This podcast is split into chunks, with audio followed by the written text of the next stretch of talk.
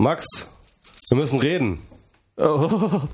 Warte mal, ich habe ja noch, ich habe ja noch, hey, ich muss ja erstmal das Bier aufmachen. Ich muss das Bier aufmachen, mein Bier ist noch nicht offen. Menno, Bier, geh auf, geh auf Bier. Das ist jedes Mal das Gleiche, ne? Cheers. So, Prost. Das ist der Grund, warum wir ähm, so wenig Alkohol trinken, weil wir einfach zu doof sind, Bier aufzumachen. Ja, das, ich meine, der letzte Podcast ist ja auch mit so einem Aufmach-Fail gestartet. Genau. Ich dachte, das sollten wir vielleicht so eine Tradition machen. Normalerweise trinke Max, Max, Max, ich krieg das Bier nicht auf. ich, normalerweise, äh, trinke ich auch nur Wein aus Tetrapacks, den ich dann einfach auf den Boden schmeiße und so drauf trete, bis er, und dann lecke ich auf, was unten auf dem Boden ist. Ja, so habe ich das auch mal gemacht.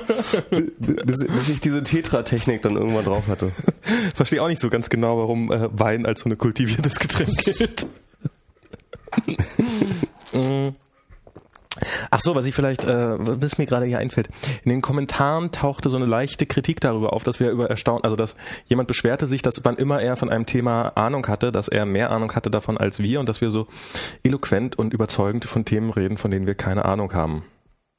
Ja, das ist Und- ein Konzept, oder? Genau, das ist das Konzept. Also, merp, merp, merp. liebe Kinder, Der User hat 100 Punkte.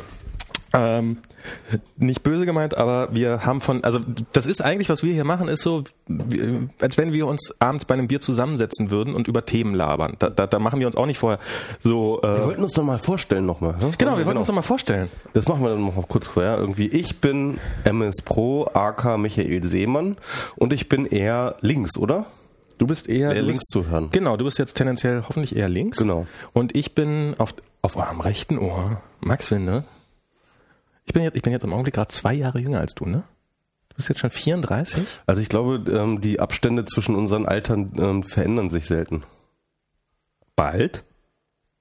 Bald bist du 34 und ich bin 33, aber im Augenblick bist du 34 und ich bin 32. Ja, aber das ist dann ja nicht, dass du dann zwei Jahre jünger bist und ein Jahr jünger bist, Wohl. sondern du bist ein Jahr und ein paar Monate jünger als ich. So, und jetzt- jetzt hab ich- also jetzt hab ein, ich- ein Jahr, zwei, zwei Monate oder ne, einen Monat ne, ungefähr, oder? 18 Und jetzt haben wir gerade eindrucksvoll unter Beweis gestellt, wie wenig Ahnung wir von den Themen haben, von denen wir im Allgemeinen Ja. erzählen. Also das ist, das war gerade unser beider totaler Ernst. Ähm, wir haben beide keine Ahnung davon, wie man zum Beispiel Daten auseinanderrechnet oder Uhrzeiten oder sowas. Und ähm, Genau, und dann haben wir jetzt das auch noch unseren Usern übergeben, dieses, äh, weil die können das ja besser als wir. Dieses Datenberechnen und so. Genau. genau. Also wenn Und- ihr, wenn ihr und Kritik und Anmerkungen habt, dann schreibt die gerne in die Kommentare. Wir werden uns im Zweifelsfall beim nächsten Mal korrigieren, wenn wir ganz, ganz, ganz, ganz, ganz, ganz, ganz, ach ganz, ja, ganz, ganz, ganz, ja, ganz schlimm und, daneben und, lagen. und, und wenn ihr wirklich was zu bemängeln habt, dann äh, seid doch so gut und schreibt direkt rein, was es ist konkret, Ach so, weil stimmt. weil ähm, weil dann haben nämlich nicht nur du was davon, dass du dir eine gewisse Genugtuung darüber hast, dass du etwas besser weißt, sondern dann haben auch wir, also Max und ich, was davon, weil wir etwas lernen Und die Hörer. und die Hörer und die Kommentarleser auch, dass die halt dann eben Alle haben ne, etc. Es ist einfach viel geiler. Außerdem in Sachen Sound, Soundqualität ist Besserung in Sicht. Hat sich nämlich mal unser freundlicher Audio-Nerd äh, gemeldet, der Alex. Audio-Troll, dachte ich. Audio-Troll, stimmt, Audio, Audio-Troll. ähm, oh, ich habe ein People-Widget. Plötzlich. People-Widget. Ein People-Widget. Bist Krass. Ja geiler Typ halt, ne? Cool. Das ist, da sieht man, da sieht man in einer, in einer neuen Gmail sieht man jetzt die ganzen äh, Mails, also sieht man die Hinweise auf, äh, wer in dieser Mail alles erwähnt ist, beziehungsweise, genau, ähm, der heißt Alex, der Audiotroll, und der hat äh, sich mal angeboten, mal so eine Folge von WMR so richtig, richtig geil durchzupimpen, dass wir hoffentlich mal dieses Problem in den Griff kriegen, dass es für einige Leute die Tonqualität zu schlecht ist und für andere Leute immer die Dateien zu groß und ich dann halt doof dastehe und nicht weiß, wie ich komprimieren soll. Der hat mir jetzt noch eine Frage gestellt. Ich bin leider noch nicht dazu gekommen, die zu beantworten, beziehungsweise das zu recherchieren. Das werde ich aber demnächst mal machen. Also ähm, mit anderen Worten, das wird besser werden. Vielleicht wahrscheinlich noch nicht diese Folge, aber dann so nächste Folge. Werden wir irgendwie die geilsten MP3-Einstellungen des ganzen Planeten haben. Auf jeden Fall. Und dann werden wir die besten MP3s Genau. releasen, die auf der Welt je released wurde. Inhaltlich wird das natürlich noch die gleiche Scheiße sein wie immer, aber ansonsten sind wir schon noch ganz, ganz, ganz, ganz, ganz, ganz, ganz, ganz weit vorne.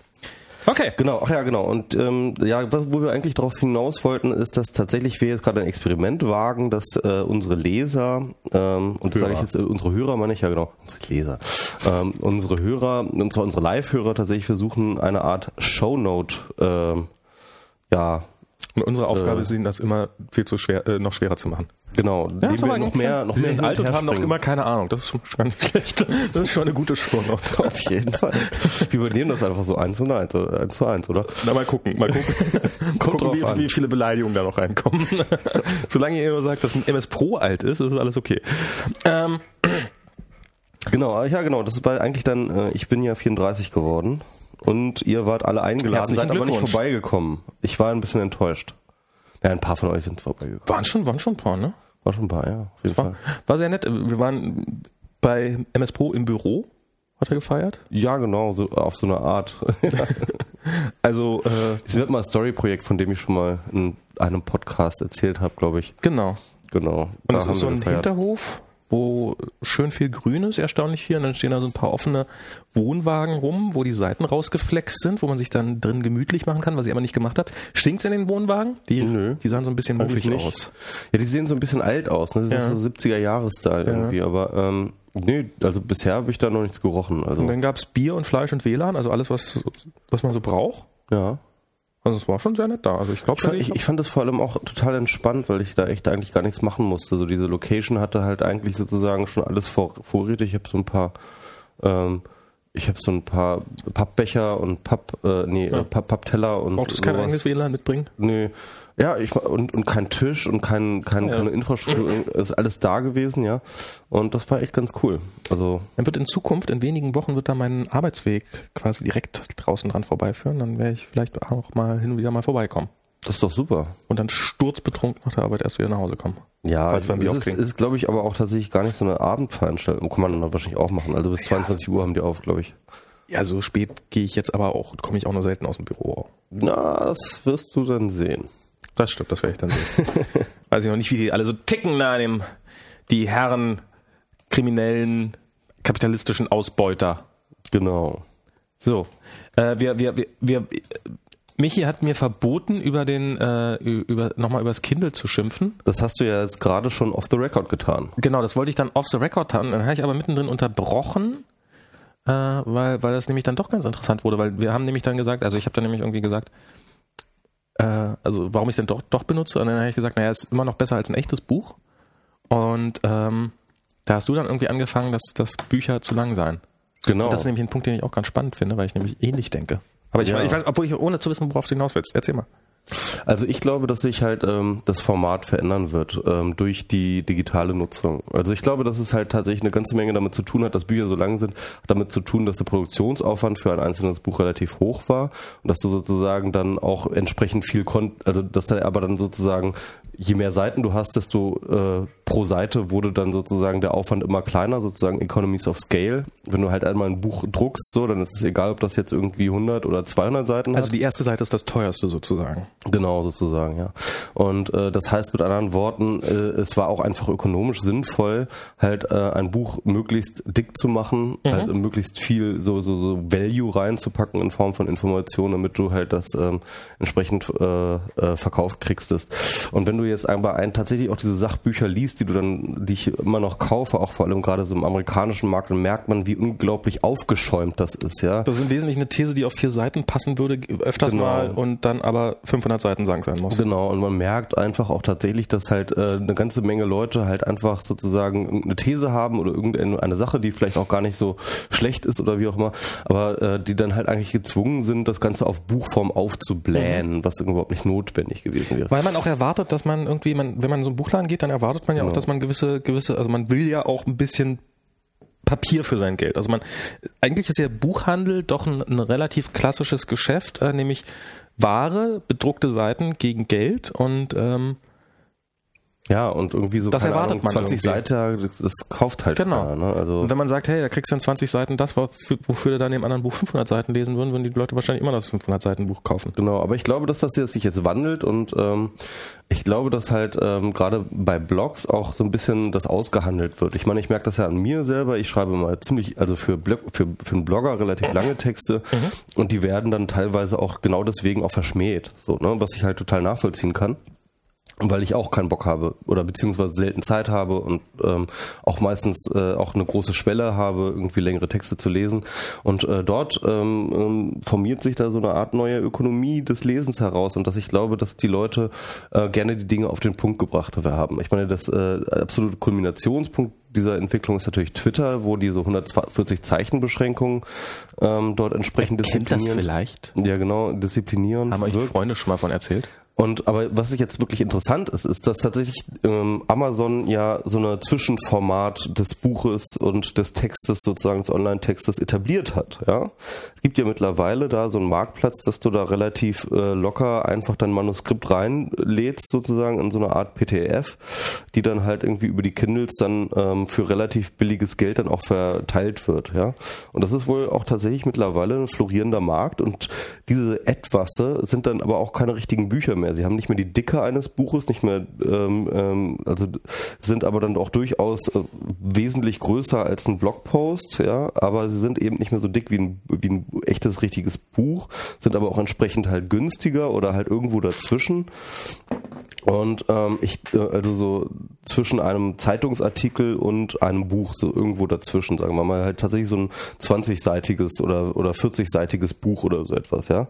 Und das sind, äh, ich, ich glaube, das ist halt dort, wo die Entwicklung hingeht. Ich glaube nicht, dass wir jetzt irgendwie sozusagen erleben, dass wenn jetzt das Buch digital wird, dass es dann einfach nur sozusagen dasselbe ist, nur in digital, mhm. sondern dass natürlich auch der, die, die Art, wie ein Buch geschrieben wird und die Art, wie ein Buch konsumiert wird, dazu führt, also im Digitalen dazu führt, dass äh, dort äh, auf andere Dinge, äh, äh, dass sich das Format insgesamt verändert. Aber wäre das nicht mal für dich ein ganz spannendes Experiment? Also äh, davon habe ich auch schon gehört, dass, dass, dass es gar mhm. nicht so mhm. schwer ist, diese Bücher reinzustellen. Das muss wirklich erstaunlich einfach sein, weil es gibt mittlerweile das äh, schlimme Phänomen des, des Spams, ja, ja. des Kindle-Buchspams, ja, also dass da Spam-Bücher geschrieben werden. Keine Ahnung, was da, wie das konkret aussieht.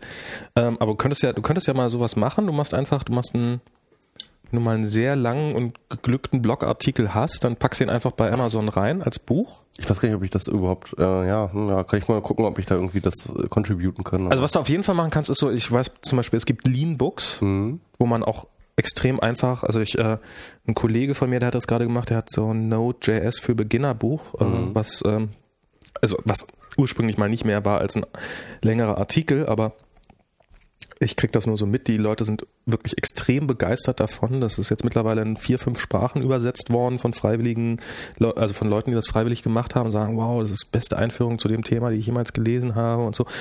Ähm, wollte mich ja auch schon lange mal wieder mit dem Thema Node.js auseinandersetzen. Egal. Und der hat dieses, der hat diese, diese Einleitung dazu geschrieben und hat die einfach bei lean, leanbooks.org. Also, du kannst auf deiner, auf seiner Seite kannst es kostenlos haben, aber du kannst es halt auch als E-Book kaufen. Mhm. Und du könntest ja einfach mal versuchen, sozusagen den, den Weg zu gehen und sagen, hier packst ein Exerpt auf deine Webseite und wer den Rest lesen will, hier gibt's das Ganze bei Leanbooks oder bei Amazon oder wo auch immer zu kaufen. Mhm. Ja, also ich ähm, ähm, bin ja kein Freund, oder sagen wir mal so, ich glaube nicht an die Existenz von Bezahlschranken. Also hier, Robert Basic macht da ja gerade ein äh, äh, Experiment ne? ja. mit seinem Blog irgendwie, dass er da Bezahlschranke, manche Artikel hinter die Bezahlschranke stellt. Ähm, ich bin da nicht überzeugt, dass das irgendwie äh, Zukunft hat. Eine andere, ja, ich würde, glaube ich, schon tatsächlich irgendwie so Self-Publishing Bücher, ähm, es wird, glaube ich, ein Thema, definitiv. Dann kannst, du auch, den, kannst, du auch den, kannst du auch den ganzen Text reinpacken, wenn du magst, deinen Blog und sagen, mhm. hey, wer es hier ein bisschen bequemer haben möchte und gerne auf seinem Kindle lesen möchte und mir einen kleinen Gefallen tun möchte, mhm. der kann es auch kaufen. Ja. Quasi so ein, so ein, dann, dann hast du natürlich äh, eigentlich wieder Flatter quasi direkt. Ja, stimmt, ja. ja. Aber ich finde, ich finde, ich finde es eigentlich fair, wenn man den Leuten ein bisschen was vorenthält. Also wenn den Exerpt schon mal, also ich, also so totale Bezahlschranken, so man muss bevor man, also man muss die Katze im Sack kaufen, finde ich auch doof. Aber was weiß ich, was immer die Katze im Sack kaufen. Hm?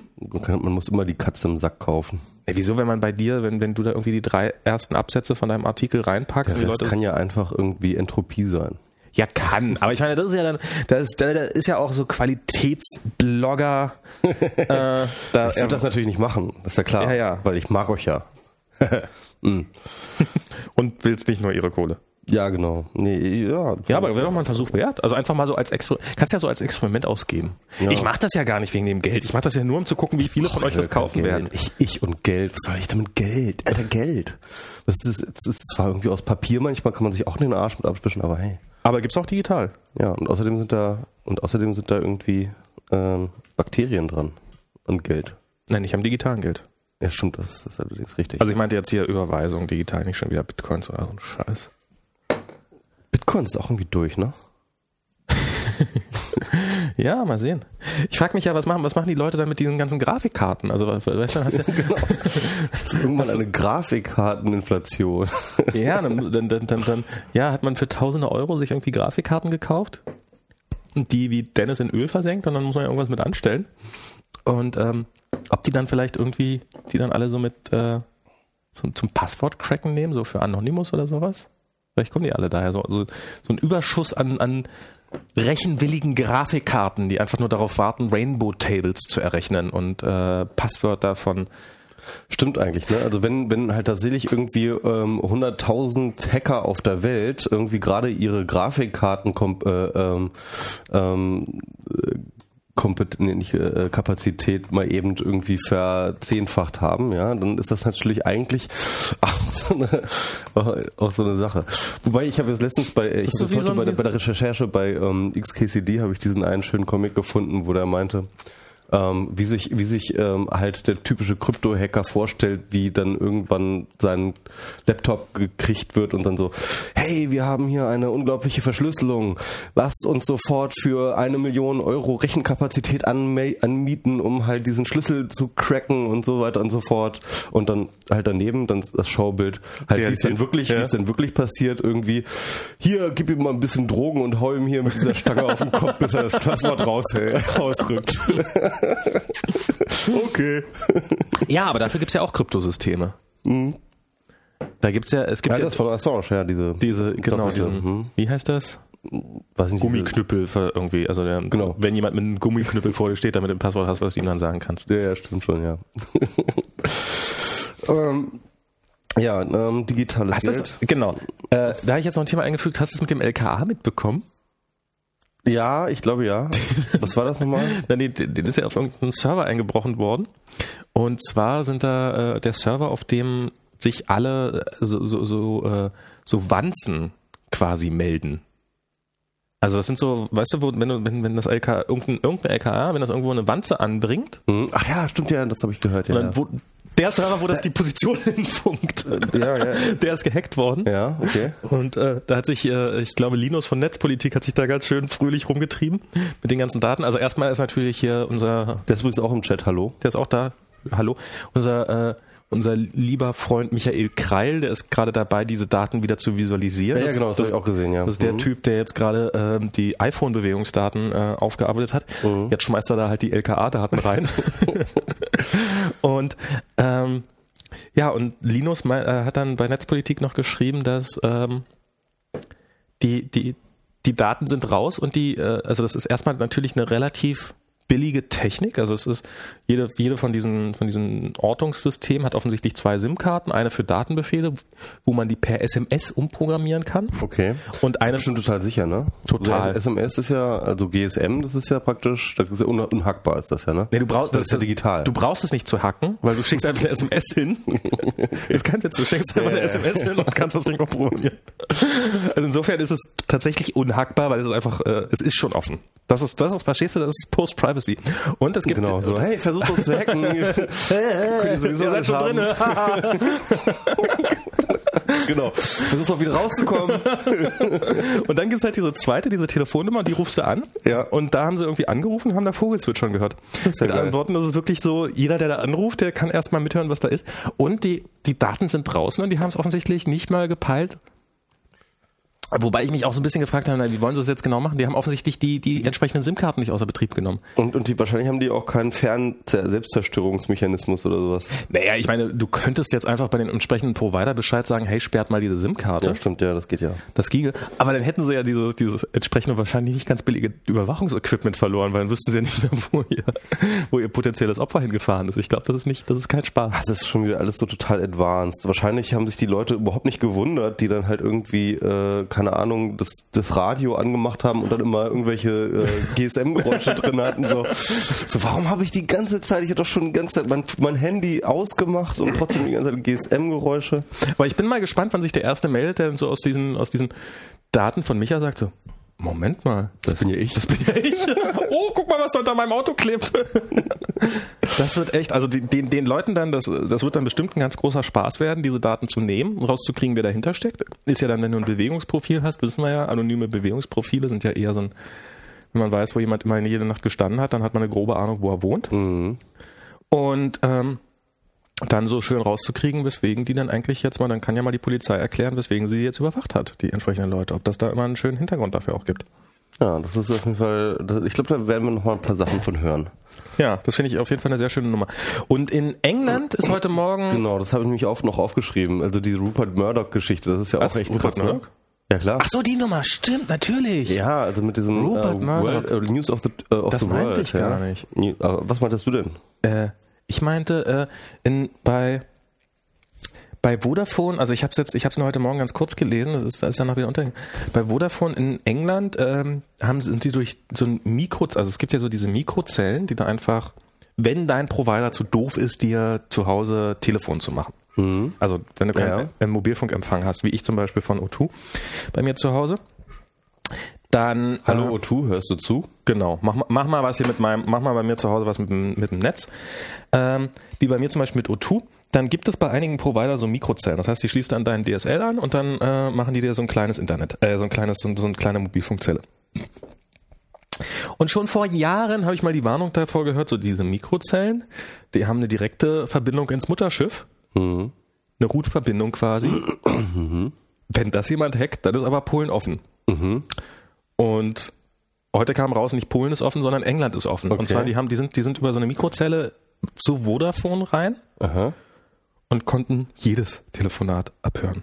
Ja, das ist doch, glaube ich, das hat doch damit zu tun, glaube ich. Das war doch dieser, äh, war das nicht dieser Hack, den diese ähm, Journalisten gemacht haben von diesen Rupert Murdoch Zeitung von News of the Today, äh, News of the World? So sind die da reingekommen? Nein. Also die sind auf jeden Fall bei irgendeinem Hack reingekommen. Ich an glaub- die ich Mailboxen nämlich von den ganzen Leuten. Die haben die Mailboxen von den Leuten abgehört. Ja, die haben nicht nur die Mailbox, Und, und, und teilweise, ja, ja. die haben nicht nur die, also das ist wirklich, das ist, die teilweise gelöscht und neu besprochen und nee, die, die haben, die haben, ähm, also das muss man, also das muss man sich echt mal so durch den Kopf gehen lassen. Da ist ein Mädchen entführt gewesen. Das ist, hat Ja. sich im Nachhinein rausgestellt, es wurde umgebracht. Und dann haben natürlich, ähm, und dann haben die sich in die Mailbox von dem, von dem Kind reingehackt. Wo dann so die Mutter natürlich, hey, wie geht's denn so? Wann kommst du nach Hause? Und dann natürlich immer hysterischer und die Telefonate. Und dann irgendwann war die Mailbox halt voll und die konnte Ja. keine Nachrichten mehr drauf sprechen.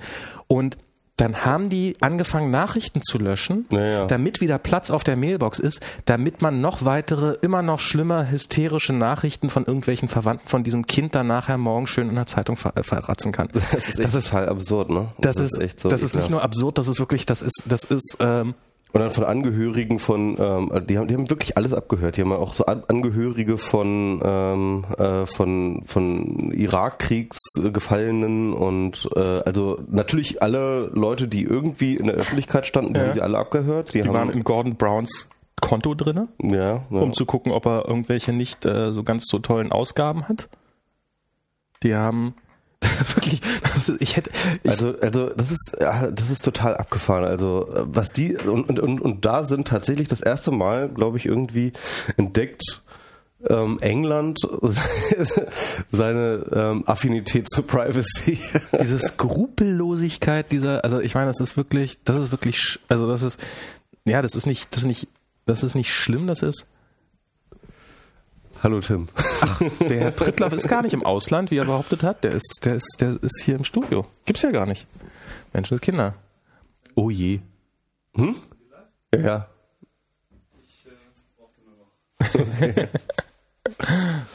Naja, ähm, äh, ja, das ist schon auf jeden Fall echt ziemlich krass, was dort abgeht. Also Journalisten, also der Journalismus hat dort auch, glaube ich, der ist doch so ein bisschen skrupelloser insgesamt, oder? Ich meine, es gibt halt hier irgendwie in Deutschland gibt es ja auch so eine gewisse ähm, äh, ungeschriebenes Gesetz, dass halt äh, so, so Privatleben von Politikern größtenteils äh, ähm, ähm, also größtenteils, das ist halt eher auch so eine grobe Sache, so ein ungeschriebenes Gesetz, ähm, größtenteils halt nicht angegangen wird und das wird erst, das wird teilweise nur, sogar von der Bildzeitung nur im Ausnahmefall irgendwie äh, äh, aufgegriffen. Und ähm, äh, und das ist halt in England, das ist eine ganz andere Geschichte so. Da wird halt wirklich äh, alles alles rausgeposaunt. So, das ist halt wirklich, also jedenfalls, wenn du da irgendwie be bekannt bist, dann ist das halt gleichbedeutend mit Post-Privacy, definitiv. Ja, das ist echt mal Rupert Murdoch. Und ähm, das ist echt mal großer Spaß. Und ja, und Rupert Murdoch hat jetzt auch tatsächlich seine ganzen, ähm, also er hat jetzt auf jeden Fall News of, äh, of the World wird jetzt irgendwie eingestellt und er ähm, wird wahrscheinlich sogar seine gesamten englischen Tageszeitungen abstoßen. Naja, und bei, der, also dieses, dieses Zumachen von dem, ähm, von News of the World war ja gerüchteweise, um seine, Sch also in der Hoffnung, damit seine Chancen auf den Fernsehsender B-Sky B nicht zu verlieren. Der wurde Mhm. so ein Fernsehsender. Ja, ja, genau, da gibt's ja dann auch irgendwie Verkauft. Medien, technische Und bei Spiegel Online stand jetzt, oh, jetzt ist das Murdochsche Medienimperium in Gefahr. Wo ich dann dachte, naja, Moment mal, dafür ist wahrscheinlich doch noch ein bisschen früh. Ey, dem Kerl gehört MySpace, ja, da kann nichts passieren. kann nichts passieren. Nee, hat er ja gerade verkauft. ah, ja, stimmt, ja. Hat er gerade verkauft. Wobei, das muss man echt mal, da muss man sagen, äh, das, ist, das, Fund. das ist Geschäftssinn, dass er dafür angeblich noch 30 Millionen oder sowas gekriegt hat für MySpace. Ich meine, Hammer, Hammer, Hammer, Hammer. das ist doch mal so richtig. Ne, jedenfalls, ich war ja gerade in London und äh, da war wirklich diese Geschichte überall gerade präsent. Das war da so gerade das große Aufregerthema und irgendwie haben die Medien über nichts anderes äh, berichtet als über diese. Und, und, und weißt du, wie das eigentlich äh, rauskam, ja? Weißt du, wer das aufgedeckt hat? Hugh Grant, glaube ich. ne? Ja, Hugh Grant. Echt, also wirklich so 007 Hugh Grant, das muss man sich so vorstellen, ja. Der hat halt wirklich recherchiert. Der hat, also, Hat er selber recherchiert? ja, ja. Also er hat das mal irgendwo in so einem Interview hat das erzählt, ähm, wie er das alles gemacht hat. Also er ist ja erst mal irgendwie, äh, keine Ahnung, ist er irgendwo lang gefahren und dann hat dann ihn gleich so ein äh, Fotoreporter irgendwie nachgestellt oder so ein Reporter irgendwie und den er dann irgendwie halt total genervt wieder verjagt hat und ähm, der hat ihm dann aber irgendwie noch so zugerufen, dass sie ja genau wüssten, was ja alles geht und so ein bisschen so mit so einer Art Täterstolz so irgendwie ähm, dann halt so einen Hint gegeben hat, dass äh, so, dass die ihn halt tatsächlich überwachen. Ne? Und dann hat er halt ähm, tatsächlich ähm, angefangen zu recherchieren, hat sich halt ähm, mit diesem Typen dann hat ihn dann nochmal kontaktiert, das ist auch ein relativ bekannter Klatschreporter irgendwie wohl und hat dann so gesagt so, hey, ich wollte mich nochmal entschuldigen, dass ich da so, ne, und wir treffen uns mal auf ein Bier und so, dann hat er sich mit dem echt auf ein Bier getrunken, getroffen, hat sich da den da so ein bisschen abgefüllt und, hat sich, und hat tatsächlich die ganze Scheiße damit, äh, oder so, ne, also, Aber auch ein krasses, krasses Spiel mit dem Feuer, oder? Ja, ja. So als, äh, als, als Promi sich mit, äh, mit einem Klatschreporter zusammensetzen, um aus ihm Informationen rauszupressen. die man nachher dann irgendwie an die Presse vertickern also kann. man muss schon sagen, also Hugh Grant, ey, das Hut ist äh, ab. alle, das ist echt Hut ab auf jeden Fall, das ist echt eine coole Nummer gewesen. Den muss ich ja ehrlich sagen, den finde ich ja, den, den finde ich ja extrem sympathisch. Das Ja? ist, äh, ja, ich habe den mal, Interviews finde ich den auch mal so, der ist mal so total so, Alter, das ist mir noch alles, ey, Schauspielerei finde ich voll scheiße, also ich mache das nur, weil ich da so viel Kohle verdiene. ich habe den irgendwann mal in so einem, in so einem, in so einem äh, da hat er so einen, so einen längeren Vortrag an irgendeiner Uni gehalten oder sowas.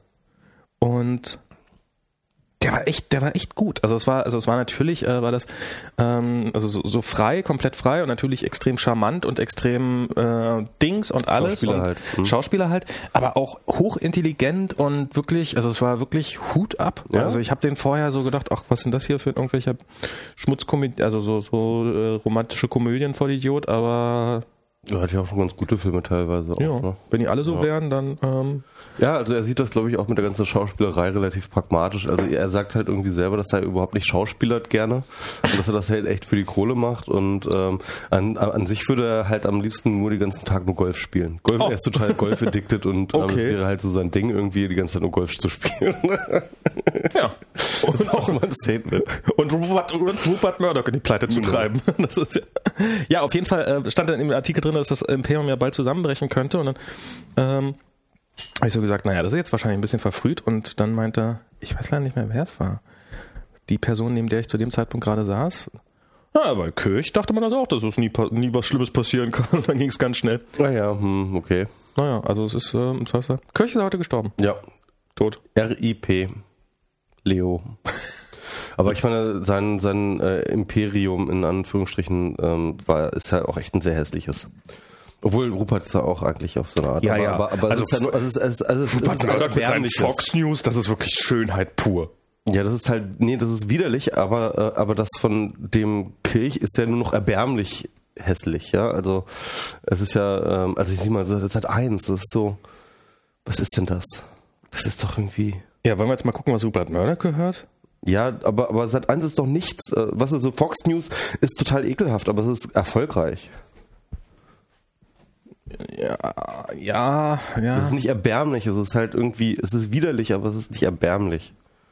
Ja, ich glaube, Sat 1 war auch nicht immer erbärmlich, ne? Also damals, als dem das noch alles gehörte und ähm, und bis, bis der sich an Premiere verspekuliert hat, war, also ich meine, Sat 1 hätte jetzt auch ganz weit vorne sein können. Das kann natürlich sein, ja. Also wäre es bei dem ein bisschen anders gelaufen, dann wäre der jetzt der Rupert Murdoch und heute wäre heute wäre Rupert Murdoch in Einsamkeit gestorben und Leo Kirch wäre fast im Knast. Ja, das wird wahrscheinlich auch nicht so lange. Aber so Medientycoon zu sein lohnt sich offensichtlich auch nicht. ja, nicht mehr. Also man muss ja, ich finde das auch ganz interessant. Ich meine, Leo Kees Geschichte ist ja auch einfach diese Geschichte, dass er halt als wirklich auch ein Habenichts irgendwie über die Grenze nach Italien fährt und sich dort Rechte für irgendwelche abgegammelten Filme, die keiner mehr haben will, oder vermeintlich keiner haben will, irgendwie sichert und damit einen Fernsehsender aufbaut, so, ne? Ja? Ich ja, klar. kenne die Geschichte nicht. Und was ist denn das jetzt hier für eine Scheiße? Ich habe ja einen Wecker. Was ist denn hier mit dem Wecker? Was? Ja, mach doch mal den Ton aus, ja. Ja, bei Wecker hilft Ton ausmachen nicht. Ach stimmt. Wieso hast du einen Wecker? Ich habe auch keine Ahnung. Ich habe den eigentlich seit ausgemacht. Wann, seit wann stehst du denn auf? Vor allem um 21.25 Uhr. Schon.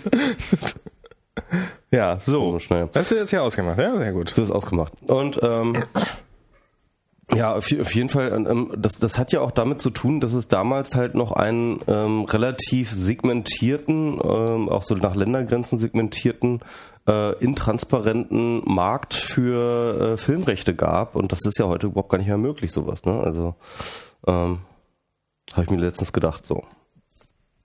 Hast du das mit Abgeordneten Watch mitbekommen? Äh, nicht wirklich, nee. Also ich habe das nur so am Rande, also dass, dass da irgendwas ist irgendwie, irgendjemand hat die verbannt bemahnt oder sowas? Ja. Äh, also sie sagen natürlich jetzt nichts genau. Ich wollte jetzt eigentlich noch was über London erzählen. Ach so, über London? Ja, ich war, ich war eigentlich nämlich hier bei, ja, bei London. Über London, dann machen wir das mal. Wo wir gerade, wo wir gerade sozusagen bei diesem England-Thema sind. Ja, dann so, ach so, ja, dann machen wir London. Ich war bei London, ich war in London. Ne? Der Michi war bei London. Ich, ich, war, ich war bei London und bei London, weißt du, da gibt's ja auch mal so also das ist schon echt krass. Also das war natürlich auch so eine Art äh, Post-Privacy-Erfahrung. Ähm, du hast einen guten Zug heute. Ja, ich, ja, irgendwie schon, ne? Ja. Ähm, also es war natürlich auch eine gute äh, Post-Privacy-Erfahrung, halt da mal rumzulaufen und dann tatsächlich wirklich die ganze Zeit mit CCTV-Kameras konfrontiert zu sein, die überall sind. Ja? Also überall, du gehst, wo du gehst und wo du stehst, so bist du halt immer auf irgendeiner Kamera drauf. Und äh, das ist halt, äh, das ist halt schon ich weiß nicht, also ich habe jetzt nicht so, es war jetzt nicht so, dass ich jetzt ein wirklich großes Problem damit gehabt hätte. Mhm. Ähm, man hat sich da relativ schnell dran gewöhnt, fand ich jetzt persönlich, ja. ja. Äh, aber es ist dann ja schon so, ich habe dann halt hier mit den, also wir, wir haben da Freunde, also Nadine hat da Freunde und ähm, wir sind dann da so rumgefahren und es ist dann tatsächlich so, dass halt tatsächlich auch schon äh, entsprechende Software schon gibt, die ähm, äh, automatisch Nummernschilder ähm, scannt. Ne? Mhm, klar, das, das, das gibt es schon sehr, sehr lange. Genau, und ähm, also aus diesen Kameras heraus. Und das ist halt so ist, wenn du zum Beispiel dann irgendwie in so eine äh, falschen Ein, in, in, eine, in eine Einbahnstraße oder sowas reinfährst, dass du dann halt ähm, ohne irgendwas zu merken kriegst du halt irgendwann einen Strafzettel so zugestellt, so, weil die halt das automatisch halt gecheckt haben, dass du da irgendwie in eine falsche, falsche, in eine falsche Straße eingedingst bist, so, ne? Das ist schon krass auf jeden Fall. Na, ich war, habe ich aber mit denen halt darüber geredet, so, und ob sie da nicht irgendwie sich so halt eingeschränkt fühlen, irgendwie.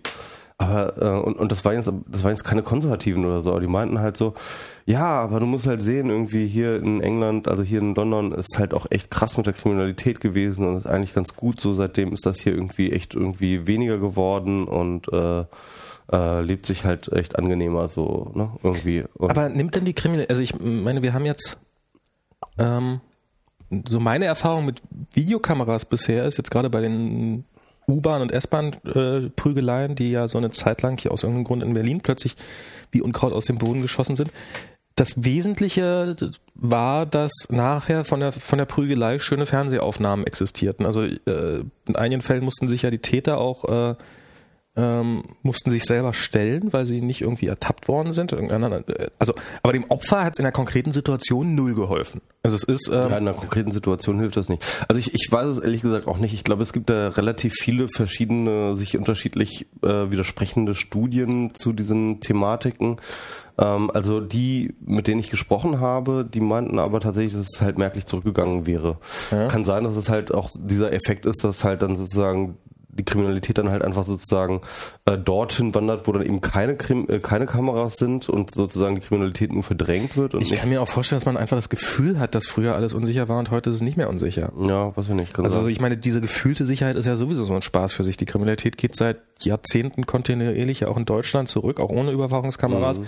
Und trotzdem äh, brüllen die Leute, dass sie die ganze Zeit Angst haben. Ich habe das. Wo, wobei ich jetzt das nicht unbedingt das auf England übertragen wollen würde. Ich glaube, ähm, ich glaub, England hat tatsächlich noch üblere, sozialere Probleme als Deutschland.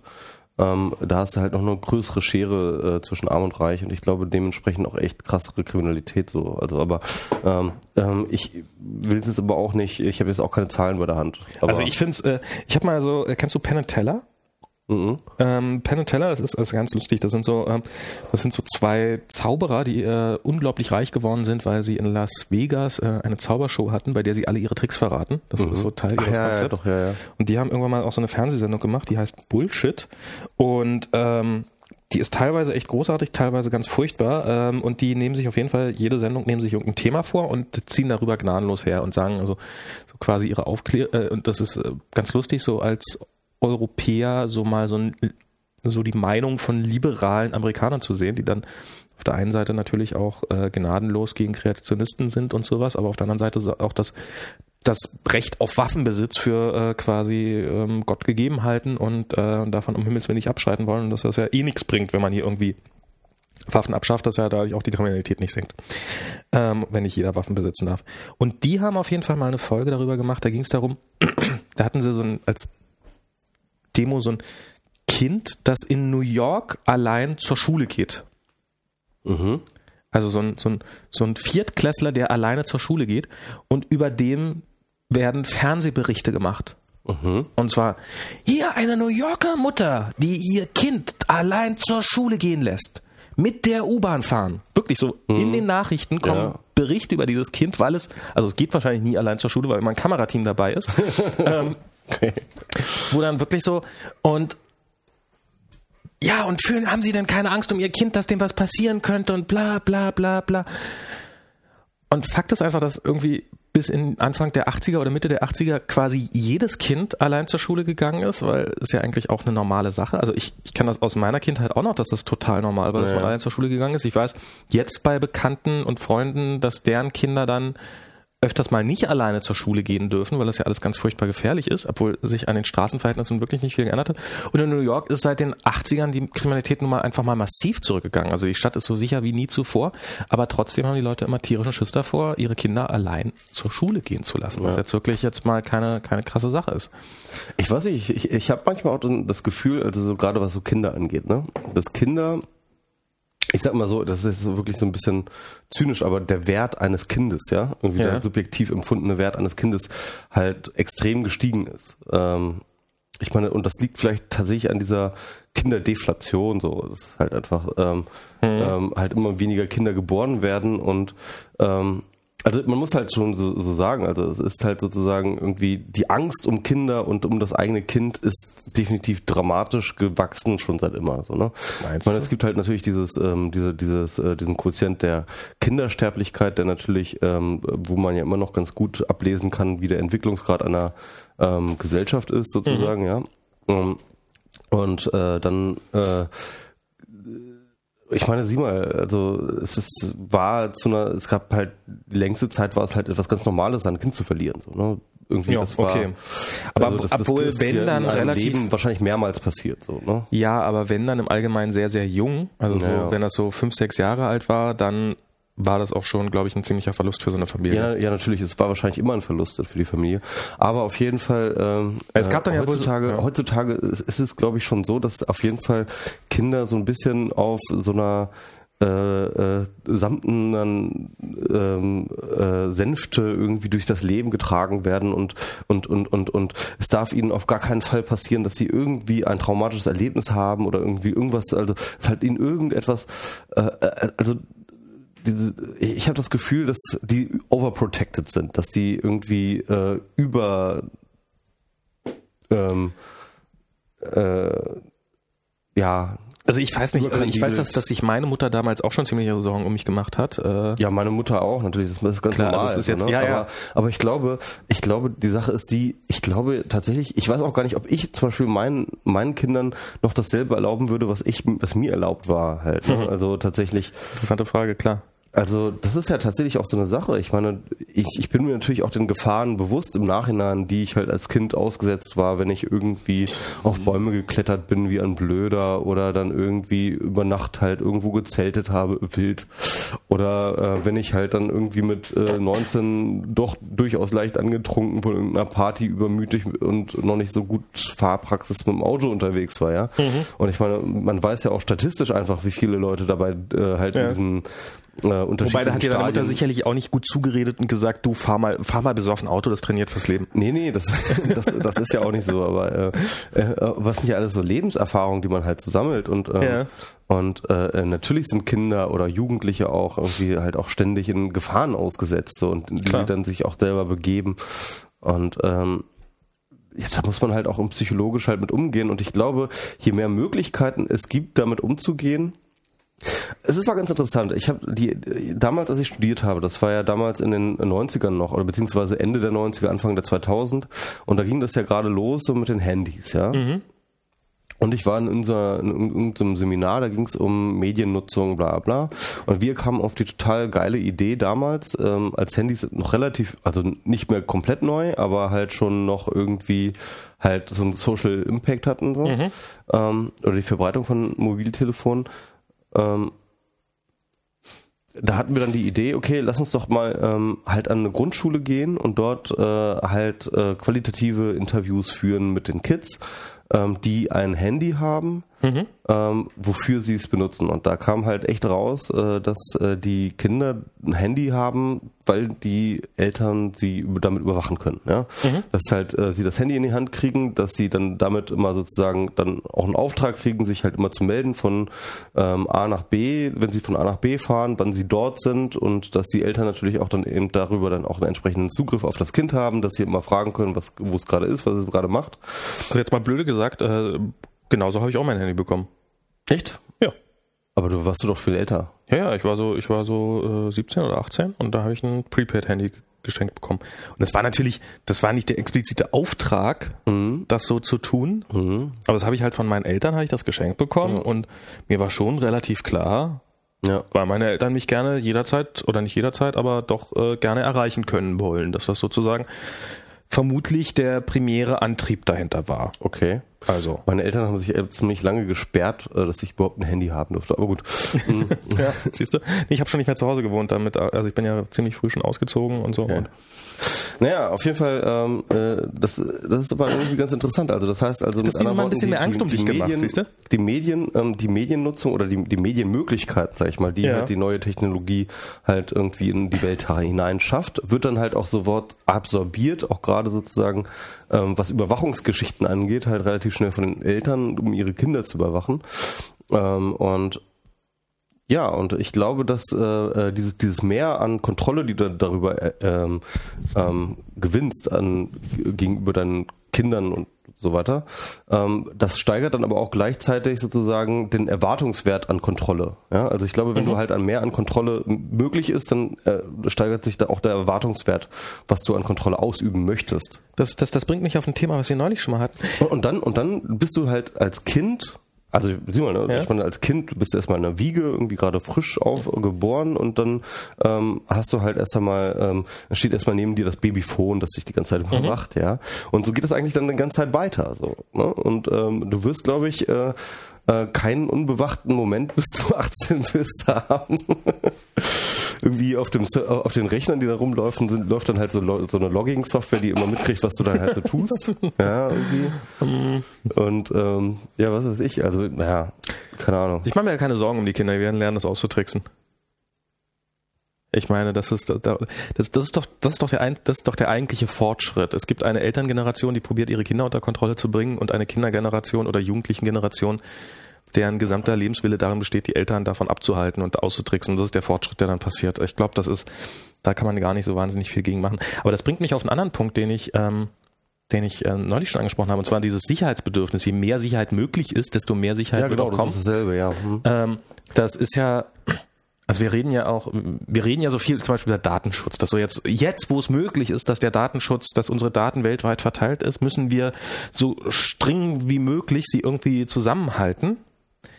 Aber äh, was wir dabei gerne vergessen, ist, dass auf der anderen Seite auch so ein totales Mehr an Datenschutz möglich ist und dass man es damit natürlich dann dementsprechend auch nicht übertreiben darf.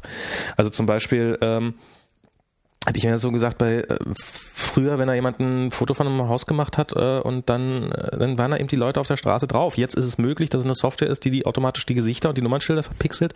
Also wird's auch gemacht. Und jetzt ist es möglich, Häuser zu verpixeln. Also wird's auch gemacht. Und in dem Moment, in dem wir alle mit Augmented Reality rum, Brillen rumrennen den ganzen Tag, ähm, weil es einfach, weil wir dadurch äh, irgendwelche tollen Sachen sofort sehen können und weil es für uns total sinnvoll ist, wird es Leute geben, die den entsprechenden Hersteller von den Brillen verklagen, dass gefälligst auch auf der Augmented Reality Brille ihre Häuser verpixelt sind. Das, wie kann das denn sein, dass man durch ihre Brille meine, in meine Privatsphäre reingucken kann? Und dann werden Gerichte entscheiden, ja, der hat ein, der Herr hat ein Anrecht auf Privatsphäre, dessen Haus muss verpixelt werden. Oder eben nicht entscheiden. Aber ähm, es wird Leute, also es wird je mehr auch, äh, also die, die, es gibt die Möglichkeit, die technischen Möglichkeiten äh, dienen nicht, sind nicht nur dazu da oder ermöglichen nicht nur, dass wir dass unser Datenschutz besser gebrochen wird, sondern auch, dass er besser eingehalten wird. Und auch das kann äh, im Überfluss passieren. Oder was heißt besser eingehalten? Also ähm, erweitert wird. Erweitert wird, ja. ja. Ähm, aber nee, äh, ich, ich, weiß, ich weiß, was du meinst, aber ich glaube ehrlich gesagt ähm, da nicht so dran. Also ähm, der Punkt ist ja tatsächlich, dass ähm, wir es mit einer neuen Öffentlichkeit zu tun haben. Wenn halt irgendjemand irgendwo ein Foto von deinem Haus gemacht hat und es sogar irgendwo auf irgendeinen ähm, Flickr-Account oder sowas hochgeladen hat, dann ist das eine andere Form von Öffentlichkeit, als wenn es Google das tut in Street View. Ne? Ist dann erreicht es halt eine höhere, ein, ein höheres Maß an Menschen. Da kann man Meinst schon du? mal von ausgehen, denke ich ja, ja. Glaube ich nicht. Finde schon. Also ich glaube, das kann man durchaus so. Ähm, also kann natürlich sein, dass das jetzt irgendwie der eine Flickerer ist, der ähm, 100 äh, Millionen äh, Abonnenten hat, aber äh, das ist eher unwahrscheinlich. Und ich glaube, also ich, so nein, ich, ich glaube tatsächlich, dass ähm, dass so die die also dass die absolut meisten Häuser auf Google Street View werden auf Google Street View weitaus seltener gesehen als in, in echt. Das kann natürlich sein, ja. Das also oder nein, es ist sogar ziemlich sicher so. Und zwar um Faktoren, weil ähm, natürlich jeder guckt sich das Brandenburger Tor oder viele Leute gucken sich das Brandenburger Tor an, relativ viele und auf Google Quadriga, Street View. Und die Quadriga hat halt definitiv ihre Privatsphäre ist total gestört. Ja, ja. Aber aber äh, nimm hier irgendwie in irgendeinem kleinen in irgendeinem kleinen Kaff irgendein Haus, da interessiert sich doch. Wer soll sich das denn angucken, außer dem Besitzer und vielleicht dreieinhalb Nachbarn? Ja, auf jeden Fall die potenzielle Öffentlichkeit ist davon ja relativ groß. Ähm, naja, die potenzielle Öffentlichkeit von allen ist relativ groß. Ja, aber größer auf jeden Fall als von dem einen, der ein Flickr-Foto da Nein. macht. Doch, das würde ich schon sagen. Nein. Also, wir, also ich, ich Schnitt schon. Also es sind beides beide Male Fotos von Häusern, die beide Male äh, quasi total uninteressant sind und dementsprechend auch total ignoriert werden von der gesamten Weltöffentlichkeit. Hm, ja. Bin ich mir sehr sicher. Also warum sollte da irgendjemand die bei Google Street View die ganze Straße lang, äh, also in irgendein kleines Kaff sich runterklicken und ähm, und da dann irgendein, irgendein Haus angucken. Das ist, wenn du nicht ein konkretes Interesse hast oder quasi ein Spaziergänger bist, und ich wäre natürlich mal spannend, davon dazu Zahlen von Google zu sehen, aber ich vermute mal, dass ähm, die Zahl der Betra also so, so, so, so eine äh, Klickstatistik für einzelne Häuser. naja, oder zumindest für einzelne Regionen. Und, ja, ich, ja. und ich und ich wage zu behaupten, ich wollte jetzt gerade sagen, ich wette, aber soweit gehe ich mal nicht, dass ähm, dass die Zahl, also dass, dass das ziemlich exakt, also dass wenn in einer, wenn in einem, in einem bestimmten Ort mehr Leute leben, dass dann das auch häufiger auf Google Street View gesehen wird und wenn halt äh, irgendein kleines Waldstück, was keine Sau interessiert, das wird sich auch auf Google Street View so gut wie nie angeguckt. Also ich vermute mal schon, dass große Städte auch die einzelnen Straßen viel, viel häufiger angeklickt werden und irgendwelche kleinen Dörfer überhaupt nie. Ja, jedenfalls, äh, äh du, also wo ich halt die Recht gebe, ist, dass man dem auf jeden Fall Einhalt gebieten muss, nur weil es möglich ist, dass halt Häuser verpixelt werden ähm, darf das jetzt nicht irgendwie zu einem Recht werden oder genau. so etwas. Ja, und das ist halt ähm, das leider, was halt Google äh, Vorschub geleistet hat, dass es halt sozusagen da so ein bisschen fast präzedenzmäßig da irgendwie ähm, diese Möglichkeit eingeräumt hat und dann sozusagen da eine Art Recht, also kein wirklich normativ äh, kodifiziertes Recht, aber dann durchaus sozusagen ein gefühltes Recht und mhm. so, so wurde es ja auch angenommen, ein gefühltes Recht der Verpixelung plötzlich so eingeführt hat. Und äh, das ist, glaube ich, echt eine gefährliche Sache so. Mhm, ähm, andererseits ähm, ich glaube ja nicht daran, dass das so passiert. Ich glaube ja, dass es halt tatsächlich ähm, in die andere Richtung geht und dass halt ähm, äh, diese Filterung oder diese Verpixelung oder wie auch immer, wie man das nennen möchte, halt äh, auf der Empfängerseite stattfindet und zwar nur dort. Und dass es, glaube ich, eher das Recht sein wird und dass es halt sozusagen ähm, das Recht dagegen stark gemacht wird, dass halt das auch nur auf der Empfängerseite passiert. Dass ich zwar sagen kann, dass ich dein Haus nicht sehen möchte, aber dass du nicht sagen kannst, dass ich dein Haus nicht sehen darf. Ne? Ist das aber nicht genauso Diskriminierung? Mm, nö, das ist ähm, kognitive Filterung praktisch. Ja, aber das ist doch, guck mal, wenn man, wenn man jetzt anfängt, Leute zu filtern.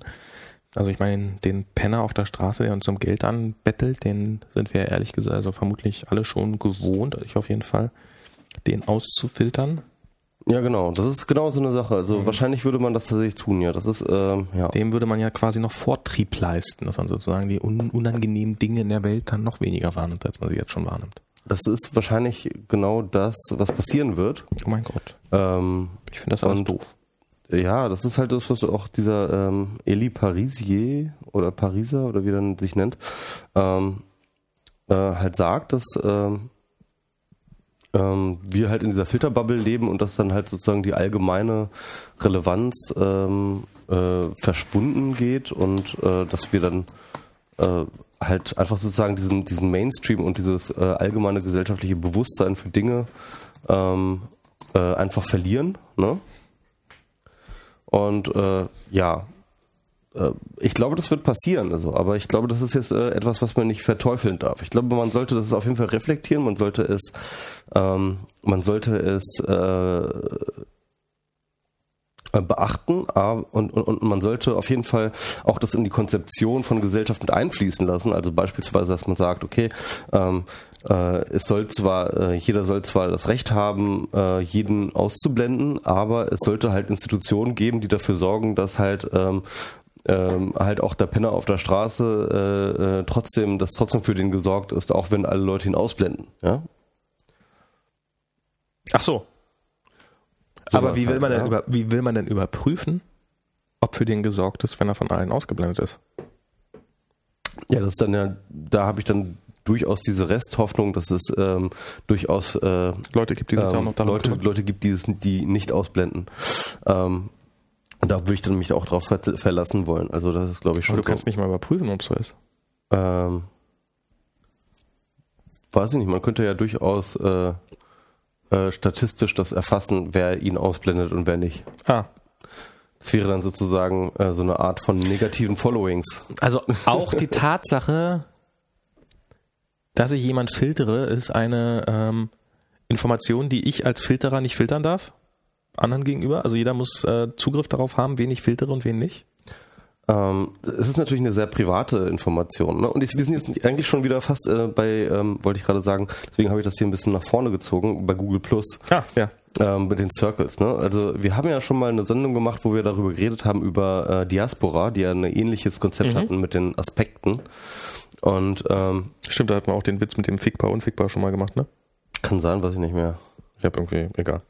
Na jedenfalls diese Circles ähm, sind ja auch äh, so so. Man kann so mit jedem neuen Social. Das ist, also, das ist ob, ob so wie wie es Kohlwitze gibt, die heute alle äh, Angela Merkel Witze sind, ob das dann auch irgendwie äh, Friendster.org Witze, die dann irgendwann zu Google Plus Witzen werden, nachdem sie Facebook Witze waren?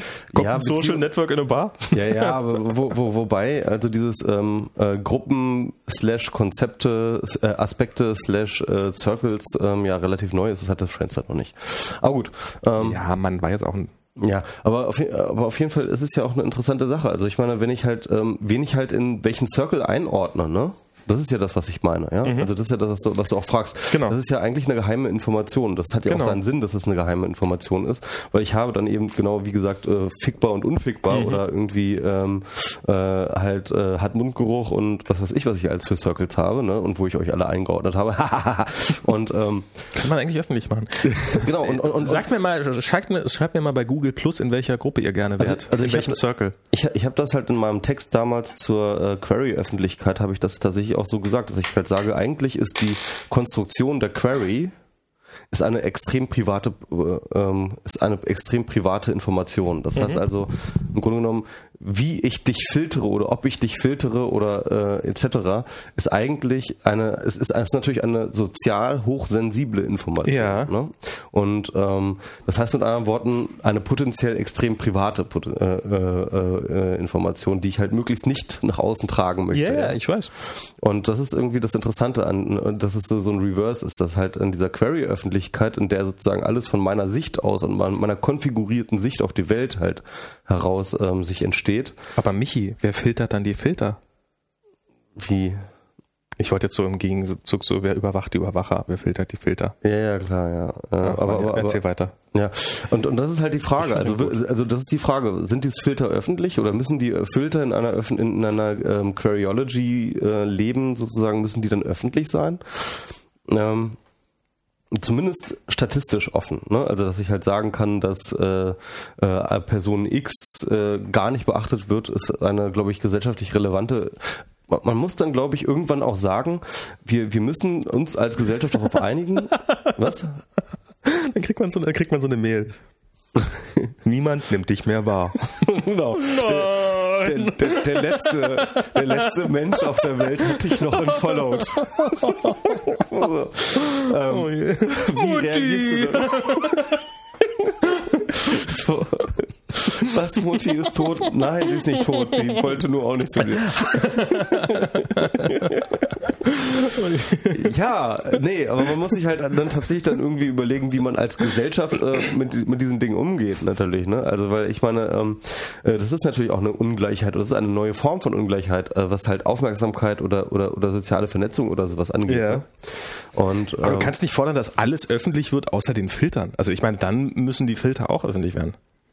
Das stimmt schon, ja. Wahrscheinlich, wahrscheinlich ist das auch ein ganz gutes soziales Korrektiv dann genau. wiederum, dass halt dann bestimmte Leute dann doch nicht irgendwie total ähm, total abkacken so ne? Ähm, ja klar das ist dann die Frage so. Aber ich meine ehrlich gesagt ich kann halt dann aber auch nicht mehr unbefangen filtern wenn ich halt ähm, ach ne? ach ach ach ja ja ja. Menschenskinder.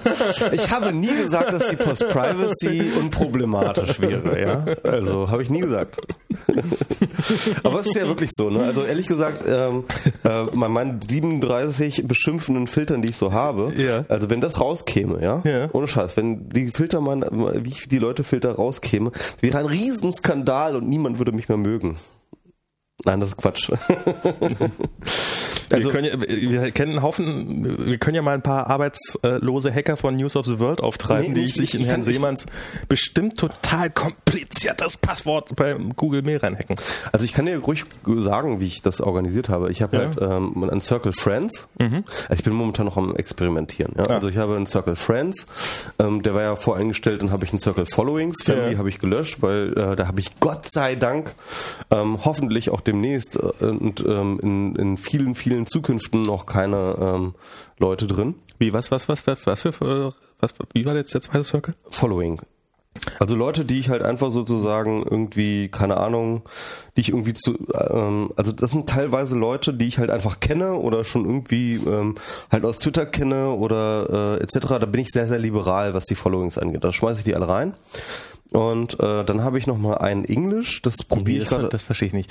Also du hast, äh, das sind Leute, denen du nur followst quasi. Genau, also die ich halt nicht wirklich gut kenne oder äh, und so weiter. Ja. Aber hast du nicht gerade gesagt, dass du, dass da hoffentlich niemals jemand drin ist? Nee, bei Family habe ich gesagt. Ach, bei Family, Family willst du nicht? Family habe ich rausgeschmissen. Ach so, nee, genau. ich habe ich hab, ich hab einen Family Ring und da sind auch genau. drei Leute drin, die alle drei noch keinen Google Plus Account haben. Aber naja, ich, ich schätze mal, das kommt schneller, als man wahren will. Ja, und dann hatte ich nochmal probiert, irgendwie Projekte, irgendwie, dass man da halt irgendwie sich so mit, äh, halt, keine Ahnung, so Twitcrit oder so, dass ich da halt noch irgendwie Leute miteinander aber das habe ich noch nicht genutzt. Jetzt probiere ich gerade aus, so einen eng englischsprachigen Dings zu machen, wo ich dann, also wenn ich da mal was reinposte, dann halt auch tatsächlich irgendwie auf Englisch mal reinposte. Das fände ich dann tatsächlich die einzige sinnvolle Filterung, dass ich halt nach Sprachen dann sortieren kann, dass ich halt sagen kann, okay, hier poste ich dann mal auf Englisch und hier poste ich auf Deutsch. Naja, aber das ist alles noch irgendwie total ungeil und ähm, so richtig weiß ich nicht, also man ist dann doch irgendwie immer nur auf dem Hauptstream und dann, der ist bei mir mittlerweile halt dadurch, dass ich halt so eine unglaublich offene ähm, Following-Policy äh, habe, ist der halt auch total polluted so, ne? Und ich kann dann halt, äh, hab da nicht mehr so, keine Ahnung, das ist halt irgendwie zu viel einfach. Das kriege ich dann halt auch nur noch so sporadisch mit. Und dann kann ich halt zwar noch auf Friends klicken und habe ich halt einen gefilterten Stream. Aber was halt fehlt, und das hatte letztens jemand auch äh, rumgeschickt, ist, dass ich halt sozusagen halt, dass, dass diese Dinge müssen Checkboxen sein, ja, dass ich halt sagen kann, ich will jetzt halt mein Stream konfigurieren ja. mit Friends, äh, English und äh, Projekte, ja, und Followings will ich jetzt mal ausschließen, so, ja, oder wie auch immer, und dass ich die einzelnen aktivieren kann oder nicht aktivieren kann und so dann halt irgendwie halt auch also und das sehe ich halt dann wirklich als den einzigen wirklich sinnvollen ähm, Einsatz von diesen Circles an, ist sozusagen eine ja eine Query, ja eine eine Filterkonfiguration, mhm. die ich halt irgendwie durch den Stream halt durchflüge und äh, alles andere finde ich halt total banal, äh, Banane und äh, vor allem halt auch kein sinnvolles Privacy-Feature. Das ist totaler Quatsch, ja. Also jetzt haben die ja irgendwie eingeführt, dass du ähm, wenn du da irgendwas, äh, wenn du da etwas resharen willst von jemandem, der äh, ein, äh, ein Post irgendwie äh, halt mit irgendeinem Circle nur geshared hat, in dem du irgendwie drin bist oder wie auch immer, ähm, dann kannst du den nicht mehr public sharen. Du kannst ihn aber immer noch, und das ist halt in deinen erweiterten Kreisen sharen. Weißt du, was das heißt, ja? Also die Kreise und die Kreise von den, von den Leuten in deinen Kreisen, ja? Und das sind halt potenziell viele tausend Leute, von denen du nicht einen Schimmer hast, wer da drunter ist, ja? Und wie das jetzt irgendwie ein Privacy-Fortschritt gegenüber sozusagen einem nicht mehr vorhandenen Public sein soll, das soll mir mal jemand erklären. Was soll denn das für eine Scheiße sein? Das ist, äh, ehrlich gesagt, dieses, also Circles als Privacy-Konzept ist der totale Fail, muss ich ganz ehrlich sagen. Das ist richtig scheiße. Und jetzt muss ich mal ganz kurz für ein MS Pro pullen. Oh, nee. Das ist ja doof. Wie, wie, wie rennt er jetzt denn weg hier? Das ist doch, das ist eine totale Unverschämtheit ausgerechnet jetzt. Das ist ja so ein, so, so ein Rand ablassen über Googles, äh, Google Plus. Ich bin ja so eher so der Google Plus noch gar nicht Nutzer. Ähm, ja, Punkt. Kann man jetzt, können wir jetzt mal alle drüber nachdenken. Also ich bin jetzt so Google Plus, ach ja. Ach ja. Ich sag jetzt nochmal, ach ja. Also es, es, es fällt mir, ich, es fällt mir in letzter Zeit schon ein bisschen schwer zu twittern. Ich habe gerade so, ja, irgendwie hab nicht, hab der Welt nicht so wahnsinnig viel zu sagen. Ich sitze einfach gerne so rum und ja, und denke mir dann so, ach ja, wie ich jetzt gerade schon gedacht habe. Ähm, was ich jetzt aber bei der Gelegenheit dann einfach erzähle, ist diese Nummer über Abgeordnetenwatch. Die ja, ähm, ach, da, da, da muss ich, da muss ich, da muss ich, da muss ich, da muss ich, das, das geht nicht ohne MS Pro, das geht nicht, das ist, das ist wie dieser Louis Define Sketch, wo Nein, doch, ja. Oh, wenn, wenn, wenn da irgendwie was fehlen würde, wenn da, wenn da der Gegenpart fehlt, dann wäre es nicht mehr lustig. Genauso ist es jetzt nicht lustig, diese Geschichte über Abgeordnetenwatch zu erzählen, solange Michi nicht da ist und wir gemeinsam darüber lachen können am Ende, was das doch für ein Vollidiot ist. Ja. Darum muss ich jetzt warten, bis er wieder da ist. Ja, der kommt auch schon. So, machen Sie mal hin. Äh, hast du, hast du auch die Hände gewaschen? Nee, da habe ich keine Zeit für gehabt. Oh, oh je. Also, ähm, ich erinnere mich nachher dran, dass ich nicht die Hand gebe. Ja. Ähm, hast du noch was dazu gesagt? ich habe nur gesagt, dass ich ja, so ein bisschen, dass ich gut. Du hast mal wieder blöd rumgesurft im Internet und hast mal wieder überhaupt nicht zugehört, was ich dir erzählt habe. Doch, ich habe dir voll zugehört. Das ist aber, ich bin da jetzt so äh, un, unmein zu. Ich habe jetzt Google Plus jetzt noch nicht so richtig wahnsinnig viel genutzt und echt nicht? Wie? Nee, du, du bist ja gar kein richtiger Nerd, wenn du das nicht gemacht hast. Wieso? Es geht doch jetzt nur um Google Plus, Google Plus, Google Plus. Ich, ich finde es auch mal wieder einen guten, ich finde es wirklich mal eine gute Gelegenheit, ähm, über Social Networking nachzudenken einfach. Ja, wie funktioniert das? Also Sascha hat ja diesen Artikel geschrieben, der dann auch äh, Milliardenmal verlinkt wurde, äh, ja. wo er dann halt gesagt hat, dass Google Plus in Wirklichkeit ja gar nicht ähm, ein Social Network sein will, in dem Sinne wie Facebook es ist, sondern eher Twitter angreift. Er hat halt gesagt, es ist das Social Media, während Facebook das Social stärker betont, betont Google Plus das Media stärker. Und damit ist es eher eine Konkurrenz zu Twitter. Ja. Das ist ja auch ganz interessant. Also ähm, das stimmt nämlich auch, weil eben, eben dieses Following-Konzept sozusagen dort implementiert ist, mehr oder weniger. Also mhm. dieses ähm, ähm, monodirektionale ähm, Folgen. Im Gegensatz zur bidirektionalen Freundschaft. Und ähm, deswegen äh, würde es sich ja auch auf jeden Fall ganz gut äh, dazu eignen, News weiterzutragen. Aber ehrlich gesagt, ich finde tatsächlich, dass das Privacy-Konzept da total im Weg steht. Ich glaube, Privacy in sozialen Netzwerken, ja, ist etwas von, ist etwas den sozialen Netzwerken eigentlich Unnatürliches gegenüber. Ich glaube, Privacy in sozialen Netzwerken funktioniert nicht ohne halt mehrere Schmerzen im Arsch aller Nutzer und einem datensilohaften Aufbau und einer datensilohaften Struktur. Wir hatten das letztes Mal schon ein bisschen angesprochen. Ich habe da übrigens noch ein Argument für, warum offene Netze ähm, keine Privacy-Features äh, haben können wie ähm, äh, geschlossene Netze. Warum? Und zwar, du hattest halt gesagt, irgendwie, ja, man kann ja alles irgendwie Krypto machen, dann ist jede Kommunikation Krypto. Ach so, ja. Aber es ist ja natürlich so, dass halt ähm, diese Dinge natürlich äh, halt, wenn man irgendwelche Inhalte scheren will, werden die natürlich auch auf den dezentralen Instanzen der Server äh, gespeichert. Und da musst du dann doch mit DRM kommen, wenn du die gleichen Kontrollmöglichkeiten äh, etablieren willst wie in einem zentralistischen System.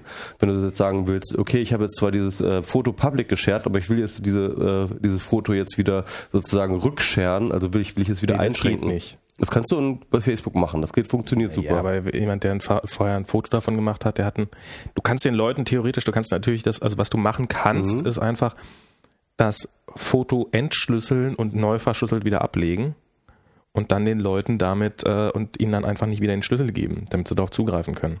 Ja, aber ja klar, das könntest du machen, aber das ist äh, funktioniert eben so lange nicht, wenn sozusagen die Serverinstanzen beziehungsweise äh, die Server äh, die Server-Software Open Source ist und dann kannst du halt sozusagen diesen Mechanismus aushebeln. Nee, kannst du nicht. Wie könntest du schon, weil du könntest dann halt du könntest das Bild vorher runterladen. Du könntest die, du könntest die Löschenfunktion könntest du außer Kraft setzen.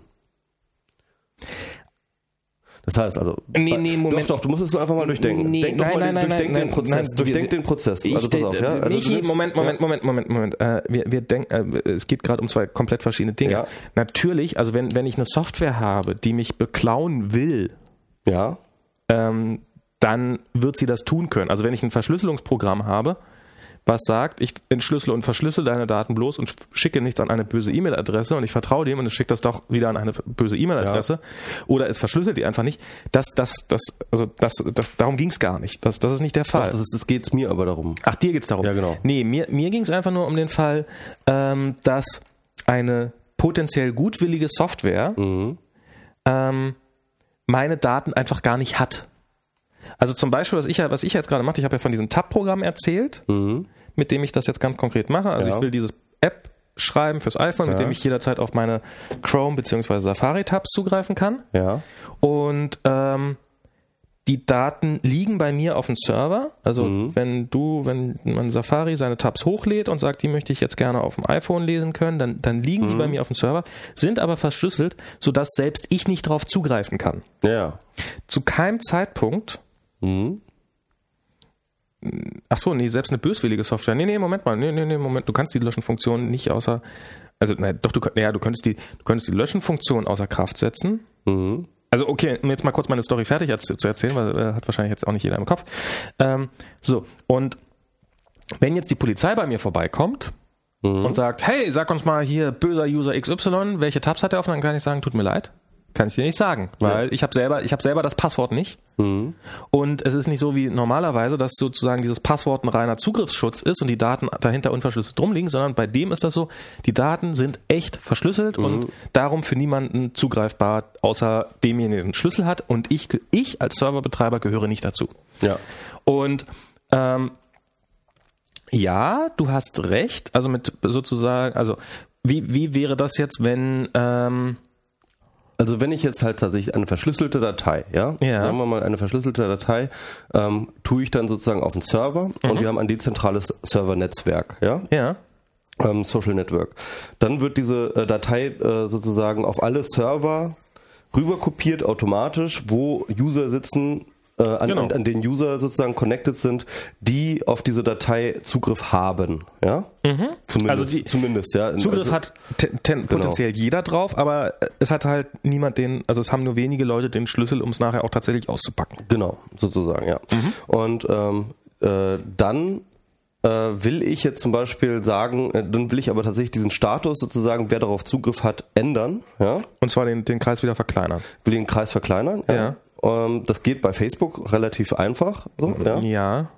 Wobei natürlich, du hast ja immer noch den Browser-Cache, das ist immer noch so, äh, lassen wir mal den Browser-Cache und Browser-Cache und Screenshots lassen wir einfach mal vor, außen vor. Ja. Ja. Ähm, dann kann ich aber trotzdem halt irgendwie sozusagen sagen, okay, äh, dieses Foto will ich jetzt doch noch irgendwie eher nur die Gruppe X irgendwie äh, zugänglich machen. Und ähm, äh, in einem dezentralen Social Network wäre es dann so, dass ähm, ich diese Datei halt wieder zurückrufen müsste. Und zwar von allen dezentralen Instanzen in der momentanen Ja. Verschlüsselung. Ich müsste sie zurückrufen. Mhm. Das könnte man einbauen in die Software. Aber dann könnte ich als versierter Mensch, der halt einen äh, solchen Ja. Server betreibt, könnte, wenn er Open Source wäre zumindest, ja, Mhm. könnte ich in die Software eingreifen und sagen, ähm, ich deaktiviere diese Löschenfunktion ähm, und äh, dann kannst du halt das nicht wieder zurückrufen. Ja, okay. Aber das könnte man auch viel einfacher haben, indem man einfach als, also davon, der Serverbetreiber, Mhm. selbst wenn er diese Delete-Funktion rausmacht, hat er davon nichts. Er kann selber nicht auf die Datei zugreifen. Er kann nur verhindern, dass diese verschlüsselte Datei äh, auch gelöscht wird. Ja. Sozusagen jemand, der einen Genau. Schlüssel hat, kann weiterhin darauf Ja, zugreifen. ja, ja, ja. Das stimmt. Ähm, wobei das kann man natürlich auch einfach viel, das kann Also man schon jetzt bei Facebook machen, indem man einfach sagt, haha, das ist ja ein Foto, das ist dir morgen bestimmt total peinlich, sicher ich mal rasch und äh, schick's sowieso an die Freunde rum. Also wenn man jemanden Daten zugänglich macht, dann ist what, what was seen can't be unseen. Nee, aber Ähm. worauf ich eigentlich dann hinaus wollte, ist, dass diese Art der Verschlüsselung, wie du diese Dinge dann verschlüsselst, ähm, und dann sozusagen im Nachhinein auch noch äh, sozusagen verändern kannst, ähm, im Grunde genommen ist es DRM. Also beziehungsweise ist schon, wenn du es verschlüsselt ablegst, äh, bei den Leuten ist es eine Art DRM. Nein, das ist nicht. Doch, schon, auf jeden Fall. Wenn du halt Nein. eine Verschlüsselung hast, die du halt dann sozusagen konkreten Leuten zugänglich machst, anderen Leuten nicht, dann ist es ein Digital Nein, Restriction Management. nicht. Das, äh, geht ja um, ja, äh, nein, ist es nicht. Warum nicht? weil äh, DRM ja äh, geht es ja gar nicht so sehr darum, die Daten zu verschlüsseln, sondern was ja eine der wichtigsten Komponenten beim, also bei, bei, Klar. einer, bei einer Verschlüsselung, nee, also der, der wesentliche Unterschied ist, bei einer Verschlüsselung vertraue ich der Person. Der, also wenn ich sage, wenn ich eine Datei verschlüssele, sie dir zukommen lasse und sage, mit dem Passwort kriegst du sie auf, dann vertraue ich dir. Dann sage ich, du darfst die Datei öffnen und du kannst damit machen, was du willst. Das ist Verschlüsselung. DRM ist, ich gebe jemandem eine Datei und vertraue dieser Person nicht. Genau. Ich sage nämlich, haha, die Person wird probieren, die Datei zu kopieren, die Person wird probieren, mein, meine Verschlüsselung wegzumachen, diese Datei wird probieren, die Da- Datei an andere Leute weiterzugeben. Das ist DRM. Und Verschlüsselung ist, ist, ist insofern eine total Also andere das heißt, dann, ja genau, aber das ist dann halt aber, genau, und wenn ich halt aber dann eben durchsetzen möchte, also beziehungsweise eine Infrastruktur habe, wo ich im Nachhinein sozusagen ähm, denn die Verschlüsselung oder halt den Zugriff von Leuten irgendwie verändern kann, dann Ja. ist es ja genau diese Situation, dann ist es DRM. Naja, aber es würde nicht funktionieren. Aus den Ja. gerade von dir beschriebenen Aus, Gründen. aus den gleichen DRM-Gründen natürlich, ja klar. Und darum brauche ich es auch gar nicht zu machen. Aber trotzdem ist Verschlüsselung was pauschal anderes als DRM. Ähm, ja, das, das wollte ich jetzt auch nicht sagen, aber Ja. halt ähm, sozusagen ähm, eine Datei zu haben und äh, dort äh, halt definieren zu können, wer darauf Zugriff hat und das im Nachhinein auch noch verändern zu können, das ist DRM. Naja, nee. Sehe ich, sehe ich tatsächlich anders. Upsala. Also zum einen, also es ist kein DRM. Weil, also DRM ist äh, deutlich mehr als nur das. Ja, in konkreten Ausprägungen, aber im Grunde genommen geht es um das Gleiche. Also du willst auf jeden Fall ähm, restriktiv ähm, bestimmen können, wer wann und zu welchen Bedingungen Zugriff hat äh, oder, oder, oder was halt mit dieser Datei tun kann. Und das ist halt, Nein, nein, das, nicht, das was ist halt mit- die mit dieser- Definition nee, was von dieser- Digital Restriction oder Nee, Digital was mit Rights diesem- Management. Was mit diesem, was mit dieser äh, Datei passieren kann, äh, also was, was er machen kann, das, das ist damit nämlich bei einem, bei einer, ähm, also ich, ich weiß, also ich, äh, DRM-Systeme funktionieren, also funktionieren nicht. Und ähm, das heißt aber, Verschlüsselung funktioniert. Das ist der wesentliche, das, das ist der wesentliche Unterschied. Verschlüsselung ist das, was funktioniert im Gegensatz zu DRM. Ja, jein. Also ich meine, sieh mal, ne, äh, DRM gibt's immer noch. Und das heißt also mit anderen Worten, es ist nicht total wirkungslos. Also die, äh, ein Großteil der Leute hält es tatsächlich davon ab, bestimmte Dinge zu tun, damit, äh, Glaubst du? ja klar. Ich glaube, es hält wirklich absolut niemand ab. Also ich, Doch, ich, also sonst würde es, glaube ich, auch schon längst aufgegeben worden sein. Oh, nicht alles, was nicht funktioniert, ist deswegen irgendwann mal aufgegeben worden. Also das wäre ja. Jein, also äh, wenn es halt, ich, ich glaube schon, dass es schon, also zum Beispiel, ich bin jetzt zum Beispiel auch jemand, der tatsächlich, ich merke es an mir selber und ich bin Ja. jetzt nun, ähm, ich bin jetzt zwar nicht irgendwie der Obernerd, aber ich bin jetzt auch nicht total technisch unbegabt oder Ja. so und ähm, äh, wenn ich halt, äh, ich zum Beispiel, ich hole mir halt öfters mal so Filme, Ja. ähm, leihe ich mir aus bei iTunes und Ja. wenn ich wollte, könnte ich halt da irgendwie mich halt schlau machen, wie ich das DRM umgehe und diese Filme halt irgendwie bei behalte und irgendwie bei mir auf der Festplatte ähm, speichere, sonst sind sie nach 24 Stunden ja gelöscht. Ähm, könnte ich alles machen, tue Nee, ich aber brauchst nicht. du gar nicht. Tue ich aber gar nicht. Nee, brauchst du gar nicht. Die brauche ich gar nicht. Ja, du kannst einfach, du kannst einfach zu ISO-Hand gehen oder zu Pirate Bay und sagen, hier, Film, und dann gibst du das ein und dann hast du ja, den Film. klar, natürlich, ja. Das Du brauchst, auch du brauchst, du brauchst kein DRM zu umgeben und illegal an eine Datei ranzukommen oder, oder Das ist richtig, aber äh, trotzdem ähm, äh, sozusagen äh, ge- gehe ich den Deal ein halt einfach. Ne? Also es ist halt so, dass diese DRM äh, äh, ja in der Hinsicht dann auch wirksam ist sozusagen. Na, in erster Linie, also das sehe ich tatsächlich total anders, weil in erster Linie sagst du doch, ähm, ich wollte mir diesen Film ausleihen und ich habe ihn mir ausgeliehen. Also du, du hast dich eigentlich, äh, wenn du diesen Film gerne länger haben möchtest und nicht bereit wärst, entweder eine Leihgebühr oder eine Kaufgebühr dafür zu bezahlen, dann müsstest du keinen DRM umgehen. Sondern müsstest einfach zu Pirate Bay gehen und dir diesen Film runterladen. Oder zu Kino XTO oder sowas. So, und Kino XTO ist auch so ein Genau, dieser, witziger- dieser Kino-TO-Nachfolger. ähm, und dafür brauchst du kein DRM. Du musst, du musst durch einen Haufen anderer Unannehmlichkeiten durch. Du musst rauskriegen, wie BitTorrent geht. Du musst da unter, musst da an diesen furchtbaren Werbebanner vorbei. Du musst den Torrent finden, der halbwegs gut schnell da ist und so. Und du musst das alles einrichten. Das ist, das ist, aber du musst kein DRM umgehen. Das DRM hat an der nee, Stelle überhaupt nee, nichts. Das ist, das ist ja richtig alles, aber ich meine, der Punkt ist ja der, also wenn ich halt, ähm, ich muss kein DRM umgehen, das ist keine Frage, Ja. klar, bei den meisten Kinofilmen und so weiter und so fort, aber wenn es DRM gibt, dann könnte ich DRM umgehen, aber ich tue es nicht. Das wollte ich damit sagen. Ja, aber wenn du den Film vielleicht einfach so geliehen hättest und es wäre kein DRM drauf gewesen, dann hättest du vielleicht den Film oder würdest du mit hoher Wahrscheinlichkeit den Film nach dem Sehen sowieso wieder löschen, weil du sagen würdest, der Platz auf meiner Platte ist es mir nicht wert. Ich wollte den Das Film eh nur einmal sehen. Das stimmt allerdings. Also insofern glaube ich, dass DRM tatsächlich extrem wenig bewirkt. Ja, und ich ich, glaube, stelle bei ja. mir, ich stelle bei mir immer wieder fest, also es ist, es ist jetzt, ich habe zum Beispiel, ähm, ich habe gestern iPhoto gekauft, weil ich hatte iPhoto von meiner Platte gelöscht und ähm, wollte es jetzt gern wieder haben und bin jetzt durch diese äh, ganzen Tauschbör und, und war schon war schon auf Pirate Bay und ich hatte ich hatte ähm, ich glaube also außer dass i- iLife hier bei meinem Mac dabei war, hatte ich noch nie eine legale Version von iLife sozusagen und von iPhoto und darum auch von dem jetzt nicht und dann ähm, war ich auf schon auf Pirate Bay, oh, jetzt hier irgendwie iLife runterladen und dann das auspacken und installieren und das nervt, dann rauskriegen, ah, ich kauf's auch schon im App Store Ja, ja. und habe da 12 Euro ausgegeben, um dieses, dieses Programm zu kaufen. Es hat mich nicht mein Unrechtsbewusstsein davon abgehalten, äh, dieses, äh, das illegal runterzuladen. Es hat mich nicht irgendein DRM, weil auf iLife ist sowieso kein DRM drauf, davon abgehalten, sondern das ist die pure Faulheit. Das ist auch geil, ne? Ich meine, Apple macht echt kein DRM auf ihre Software so, ne? Auf, ich glaube, naja, äh, na, na, naja, also beim iPhone, hier Ja, die ganzen okay, Apps, die Apps sind, die sind ja, alle schon ja. extrem gedRMt. Aber, aber ich meine schon äh, allein das Betriebssystem halt nicht. Ne? Also du kannst halt wirklich äh, eine, eine DVD, äh, also konntest du jedenfalls früher, glaube ich, soweit ich weiß, also wirklich so eine DVD nehmen irgendwie und, Mhm. Und die kannst einfach, mit jedem Mac einfach, installieren. ja genau, kannst an jedem Mac installieren und kannst Ja. auch kopieren und etc., wie du lustig warst. Ich glaube, da hat sich bis heute nicht wahnsinnig viel dran geändert. Finde find ich aber abgefahren, weil ich meine, so alle anderen sind ja so diesen krassen restriktiven Weg, also vor allem Microsoft. Ja, aber mit welchem Erfolg? Ja, klar. Ja. Also da, da, da sieht man es, gerade bei Windows ist es ja auch extrem schön zu sehen, wie ja, das hat jeder irgendwie es gab, es gab ne? irgendwann mal, es gab irgendwann mal so einen Fall, da ist so ein, da ist so ein, da ist dieser Windows, also der, der, der Server ausgefallen, der checkt, ob die Windows-Version legitim ist und wenn der Server ausgefallen ist, dann sagt Windows, ich bin, ich bin illegal. Und das hat dann zu dem Ergebnis geführt, dass jeder auf diesem Planeten die Nachricht bekommen hat, dass sein Windows illegal sei, außer Leuten, die es illegal installiert hatten, weil die natürlich diese Fehlermeldung von vornherein rausgepatcht haben. Ja. Das ist alles, glaube ich, was du mit DRM erreichen kannst. Ich wüsste nicht, was man dagegen mehr tun soll.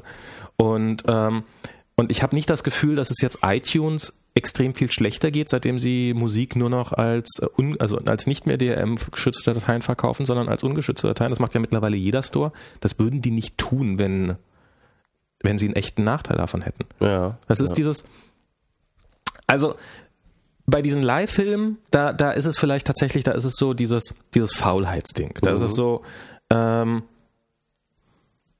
ja, ach Gott, jetzt, da müsste ich, ah, also sozusagen, wenn das nach, ich glaube, da würde es in 90 Prozent aller Fälle würde es total reichen, wenn die Datei irgendwo in einem Ordner liegt, versteckt, ein bisschen und ähm, man die jetzt nicht total leicht findet und wenn die dann nach 24 Stunden automatisch gelöscht wird, dann würde es total ausreichen, um dieses, ähm, also würde genauso gut funktionieren wie eine, mit einer krassen DRM-geschützter Datei. Wer an die Datei rankommen will, kommt daran.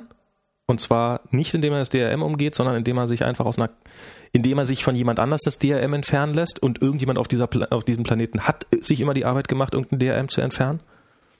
Und im Endeffekt, ich habe das Gefühl, mit DRM schädigst du, also du bekämpfst immer nur deine ehrlichen Kunden, weil das sind die einzigen, die unter den DRM zu leiden haben. Hm, ja, klar, das ist sowieso klar.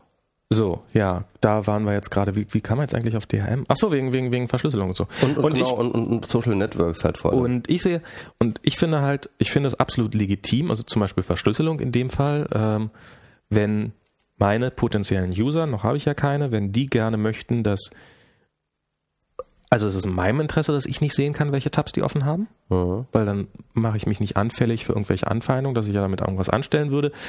Ich äh, stehe nicht vor, vor der Gewissensentscheidung, eventuell irgendwann mal irgendeinem Polizisten erzählen zu müssen äh, oder keine Ahnung irgendwie, sondern ich habe die Daten einfach nicht. Und ich mache es natürlich für meine User extrem angenehm, weil die sich wirklich hundertprozentig drauf verlassen, oder naja, hundertprozentig nicht, aber die sich sehr weitgehend drauf verlassen können. Der kann wirklich nicht und selbst wenn er wollte, könnte er nicht mal eben reingucken. Da müsste ich, müsste ich schon ganz gewaltig die Software umschreiben. Also nämlich die entsprechende Client-Software so umschreiben, dass sie mir trotzdem die Daten unverschlüsselt sendet, obwohl sie äh, das Gegenteil behauptet. Und das ist schon was anderes als DRM, also so ein Verschlüsselung. Nee, das, ich, ich wollte jetzt auch gar nicht deine App angreifen. Ich wollte Nein, nein, tatsächlich sagen, irgendwie, wenn man an, eine ähm, äh, etwas etablieren wollen würde, wo ich dann halt sozusagen, also das, äh, wenn sobald halt, ähm, sag ich mal, sobald irgendwie Kryptographie auf Sharing trifft, ja, wird die ganze Sache ja unfassbar kompliziert. Sie wird, Und- sie wird kompliziert. Sie wird auch ein Stück weit natürlich, also du, du, es ist, das ist einfach, es ist einfach die, die, die Frage, wenn ich die Daten verschlüssele, wem muss ich vertrauen? Genau. Bei, ähm, bei einem normalen, aktuellen Social Network muss ich meinen Freunden vertrauen. Aber mit wem, jemand, dem man nicht vertraut, mit Mhm. Und dem sollte man dem keine, Social Network. Und dem Social Network. Und bei, beim, bei letzteren, wenn das verschlüsselt wäre, nach dem von mir jetzt quasi vorgeschlagenen Weg, müsste ich nur noch meinen Freunden vertrauen.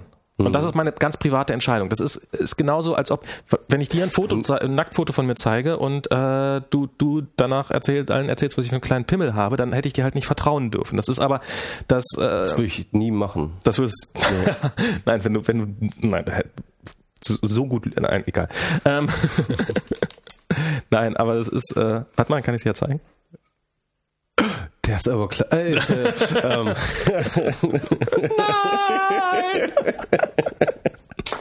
Genau. Und, ähm, Darum kann ich jetzt, äh, ja, und, und dann braucht man halt dem so Social Network nicht mehr zu vertrauen. Und wenn so viele Leute ihrem Social Network nicht vertrauen, dann ist es vielleicht ganz gut, wenn das Social Network sagt, wir verschlüsseln die Daten alle. Hier, wir können selber nicht drauf zugreifen. Ja klar, das wäre natürlich super, aber wie gesagt, also das ist halt, äh, das wird halt relativ kompliziert, wenn du dann halt so, so Nutzerkreise hast und äh, die müssen dann Ja, irgendwie dann mit den stimmt. Schlüsseln ver, ver, versorgt werden und ähm, Vom also- Aufwand her ist das, ich glaube, ich glaube, das ist Und- auch einer und- der vielen und- Gründe, warum es noch nicht, äh, ist einer der Hauptgründe, warum es noch nicht gemacht worden ist, weil es scheiße kompliziert ist. Was liest du denn da wieder im Chat? Ja, nee, und ähm, ja, aber wie gesagt, und, dann, und wenn du dann auch noch irgendwie die Sharing-Optionen verändern willst, dann ist das halt echt Pain in the ass. Naja, also ich glaube jedenfalls nicht an die äh, Zukunft von ähm, Datenschutz, äh, datengeschützten, äh, offenen Social Networks. Das ist, glaube ich, ähm, das beides schließt sich ähm, faktisch aus. Darauf wollte ich eigentlich hinaus. Mm. Und ich halte nichts vom, ähm, ähm, vom Datenschutzkonzept der Cycles, obwohl irgendwie viele Datenschützer Steht doch bestimmt in den Shownotes, Max hat einen kleinen Pimmel. Mist. ja, das, können- das, das werden wir dann einfach mit groß ein- ein- einfach ersetzen und dann Ah, okay, ja, gut. No. Ähm, und, und ich, ich glaube, ich glaube auch, dass die Circles eben, äh, äh, wie gesagt, also es ist, es ist so ein, äh, so ein Schmerz im Arsch, ehrlich gesagt. So, ich äh, will halt grundsätzlich alles public sharen, ja, und dann Ja. äh, sehe ich halt eine coole Sache irgendwie, die ich lustig finde, die ich gut finde, die ich wiederum selber verbreiten möchte, und dann steht dann halt einfach die Option, nicht mehr zur Verfügung, public zu machen. Ich habe das auch erste Mal auch letztens äh, tatsächlich gemacht, dass ich mir den Inhalt Copy-Paste genommen habe, habe den bei mir reingestellt und äh, habe dann nochmal ein Via dazu geschrieben, von wem das ist, habe das dann einfach public veröffentlicht. So, habe dann nochmal ein PS dazu geschrieben, dass ich das halt jetzt, äh, dass ich seine Privacy ist violate, aber es mir egal ist. Also ich halte, es Ja, ist, also es ist, ne, das ist halt, ähm, also man kann, man scheiße. kann, ja, aber es ist, man kann sozusagen, es ist, ähm, nimm's doch einfach als neuen, also ich meine, bloß weil die technische Möglichkeit nicht existiert, heißt das ja nicht, dass man es nicht machen soll. Also zum Beispiel mir hat jetzt auf deiner Geburtstagsparty hat mir jemand was äh, erzählt und äh, Über mich. Nein, über, über, über, eine, über dich? Wieso soll ich auf deiner Geburtstagsparty über dich reden? Nee, hat mir jemand was erzählt und hat mir im Anschluss gesagt, das ist aber vertraulich. Mhm. So. Das ist jetzt, ähm, Das hast du jetzt vor, jetzt hier in Genau. diesem Podcast Das könnte nur ich- unseren Hörern, aber wirklich nur unter muss- und muss zwar ganz privat, Genau. ja, einfach mal anzuvertrauen. genau. Das könnte ich jetzt machen. Es hält mich keine technische Barriere davon ab, sondern das Einzige, was mich davon abhält, ähm, es zu tun, ist, äh, ja, ein sozialer Kodex. Genau. Und ähm, also diese Person hat mir etwas gesagt und hat mir zu dieser Information dazu gesagt, die Intention, dass das aber nicht weiter verbreitet werden soll. Und jetzt nimm das doch einfach mal so, jetzt nimm doch doch mal bei diesen Circles äh, in Google Plus, wenn das jemand in seinen Netzwerken so reinstreut, dann ist ihm das vermutlich bewusst, dass man zumindest, wenn man diese Information jemand anders vorliest oder jemand anders zeigt auf dem Bildschirm, dass er da schon darauf zugreifen kann. Aber nimm das doch einfach mal als Intention. Der möchte nicht, dass das weiter verbreitet wird und diese Person, die von deren Informationen du weiter verbreitet hast, kann ja dann sagen, Moment mal, dann schmeiße ich halt den, den MS Pro aus meinem, aus meinem Circle raus. Also dann hast du eine Form von sozialer Kontrolle. Ja, das ist aber totaler Quatsch, wie gesagt. Also ähm, selbst wenn der mich aus so einem Circle rausschmeißt, ja, ähm, seine Freunde, die er das shared, ähm, die können das dann wiederum sharen, ja, an ihre Freunde und dann bin ich sowieso wieder drin und dann ist ja wieder alles gut. So, dann kriegst du dann trotzdem wieder. Ja, aber vielleicht machen sie es nicht. Ja. Ja, genau. Das ist halt der Punkt. Das ist, das ist der einzige Punkt. Vielleicht machen sie es nicht. Diese soziale Norm, Ja. die du halt sagst, irgendwie, das ist, das ist darum, das, worum, worum es eigentlich geht. Ja. Und dass Google das einstellt als eine Softwarebeschränkung, dass du halt etwas nicht public sharen kannst, ist deswegen eine Einschränkung. Weil genau diese Kontrolle sollte eben bei deinen Freunden stattfinden oder dann, dann äh, eben den Leuten, die du da ähm, halt drin hast. Naja, sie immer. machen's aber- Nee, das- lass, lass mich Ja. zu Ende reden. Weil darum geht es doch einfach, ja. Ich würde nämlich natürlich nicht, wenn da irgendjemand seine Babyfotos oder was weiß ich irgendwie mit seinen Freunden shared und ich gehöre zu diesen Freunden, würde ich jetzt auch nicht hingehen und sagen, okay, diesen Post will ich jetzt an Public sharen. Ja. Ja. Das würde ich nicht machen. Aber wenn jemand irgendwie ein lustiges Bild, das er irgendwo aus dem Internet rausgedingst hat, irgendwie das halt ganz, Klar. ähm, ähm, äh, das halt so, so firmenhaften Charakter hat und das dann irgendwie seinen Private-Scheiß da shared, dann sage ich, ey, fick dich, Alter, ich will diese Scheiße public sharen und ich ähm, äh, äh, und wenn du dich dadurch deine Privacy verletzt fühlst, dann hast du Pech gehabt einfach, ja. Ja, aber aber Und, guck mal, aber ähm, ich meine, dann kannst du dann kannst du auch hingehen. Also ich meine, bloß weil die Person jetzt, also ich meine, es ist genauso, als ob dir jemand sagt, hey, ich erzähle dir jetzt mal das, darfst du aber nicht weiter erzählen. Ne? Kommt eine Frau beim Arzt. Dann kannst du natürlich auch sagen. Ja, genau. dann sage ich ja, äh, fick dich, ich werde das weitererzählen. Ja, genau. Und das ist aber die Sache, dass ich das entscheide, ja, und nicht Ja. irgendwie Google, indem sie halt mir die Public äh, die Public Option einfach rausstreicht, ja. Ja, aber das nimm ist halt eine Scheiße. Das ist halt einfach eine Dreckscheiße, die a völlig sinnlos ist und völlig wirkungslos ist und b Ach, Mann. und und und b einfach nur eine Einschränkung des Dienstes ist. Und, und Jeff Jarvis hat das übrigens auch in einem schönen Post Ja, eigentlich. äh, vielleicht, guck mal. Jetzt reg dich mal nicht gleich so auf. Guck mal, das ist dieses Google Plus. Du hast damit ja noch nicht gelebt. Du hast in diesem Google Plus ja noch nicht Ja, gelebt. Du ja, weißt ja. gar nicht, wie scheiße nervig diese Kacke ist. Und das macht eigentlich einen sehr, sehr guten Dienst wirklich followst, kaputt. du followst den falschen Leuten. Nein, das mache ich nicht. Ich, ich follow nur total lieben, netten Menschen. Die Außer- aber offensichtlich zu doof sind, die Sharing-Funktion richtig Ja, zu ist, ja, keine Ahnung. Aber die ich offensichtlich keinerlei sozialer Kompetenz besitzen. also ich Nein. meine, wem man was sharen sollte, das ist Nee, definitiv ma- ma- Teil der sozialen Scheiß. Kompetenz. Ich finde das wirklich schade. Ich finde das wirklich schade, weil ich mag diesen Dienst. Ich mag wirklich diese Usability, die sie da machen irgendwie. Ich finde vieles an Google Plus sehr, sehr gut. Das habe ich jetzt schon mal gesagt. Aber echt, das, was sie sich da mit diesem angeblichen Privacy-Features da so wieder versauen an, an, an Usability, ähm, ah, das, ist, das, das, das nervt mich so dermaßen einfach. So dermaßen.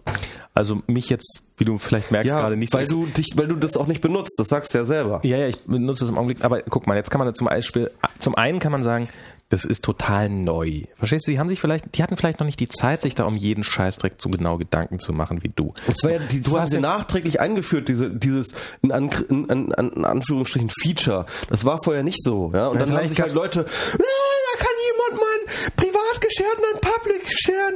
Äh, haben sich wieder irgendwelche kleinen Pissnelken von von von, von Privacy-Fetischisten haben sich krieg da wieder. dich mal, krieg, krieg dich mal. und dann haben die auf diese Pissnelken mal ein. gehört.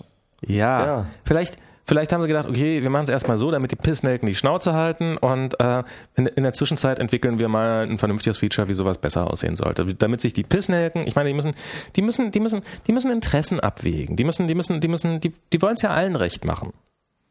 Und jetzt hätten sie sich lange hin, jetzt hätten sie, jetzt hätten sie von dir hier gerade eine Videoaufnahme machen können und hätten die einfach ganz oben fett auf Google Plus einblenden sollen, dass die Pissnelken alle gehen sollen und sich mal nicht so gefälligst nicht so Das habe haben ich mehrfach geschrieben.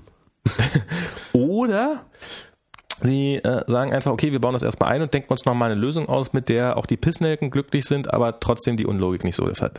Nein, Und im Max, du siehst das falsch. Du siehst das falsch. Du musst das jetzt zurückdenken an die Streaming-Debatte, die wir gerade gehabt haben. Weil, nämlich, das ist genau das, was Google genau wieder falsch macht. Dass sie auf die Pissnelken, ach, dass sie den Pissnelken plötzlich, dass sie die Pissnelken, Ach, eine, Michi. Äh, dass sie den Pissnelken wieder ein Recht Ach, einräumen, auf das sie einfach kein Recht haben. Ach, komm. Und, und doch, da, und da passiert wieder die gleiche Scheiße. Google hört auf die Pissnelken und schafft wieder Präzedenzfälle. Nein, weißt du, weißt du was, weißt du was cool Und wäre? Rechte, die auf keine Nein, Rechte ach, gibt. Ach, jetzt, nö, das ist, ach, ach. Das passiert da. Es gibt, es gibt, es gibt kein, im, im DGB gibt es kein Gesetz, das sagt, auf Google Plus in Circles gescherte Informationen dürfen nicht mehr public geshared Ja. werden. Das kannst du mir nicht erzählen. Doch, nicht mal im Datenschutzgesetz. Das kann nicht wahr sein. Nicht mal im Datenschutzgesetz. Und die machen das trotzdem? Ja. Nein, Das mal, mal ohne Scheiß. Google sollte sich mal ein bisschen immunisieren gegen diese ganzen Privacy-Pissnelken, weil die machen echt die ganzen Dienste alle kaputt. Ach, und, und, und, und, Ach, und, und, und, das, und, und das ist einfach Ach, scheiße. Ach, also du bist in der Lage, Copy and Paste zu benutzen. Du hast es ja selber gesagt, dass, dass, es dir ohne, dass es dir ohne Probleme möglich war, diese Informationen dann trotzdem zu und dass du dann VIA eingebaut hast. So, das ist jetzt quasi dein stiller Protest dagegen.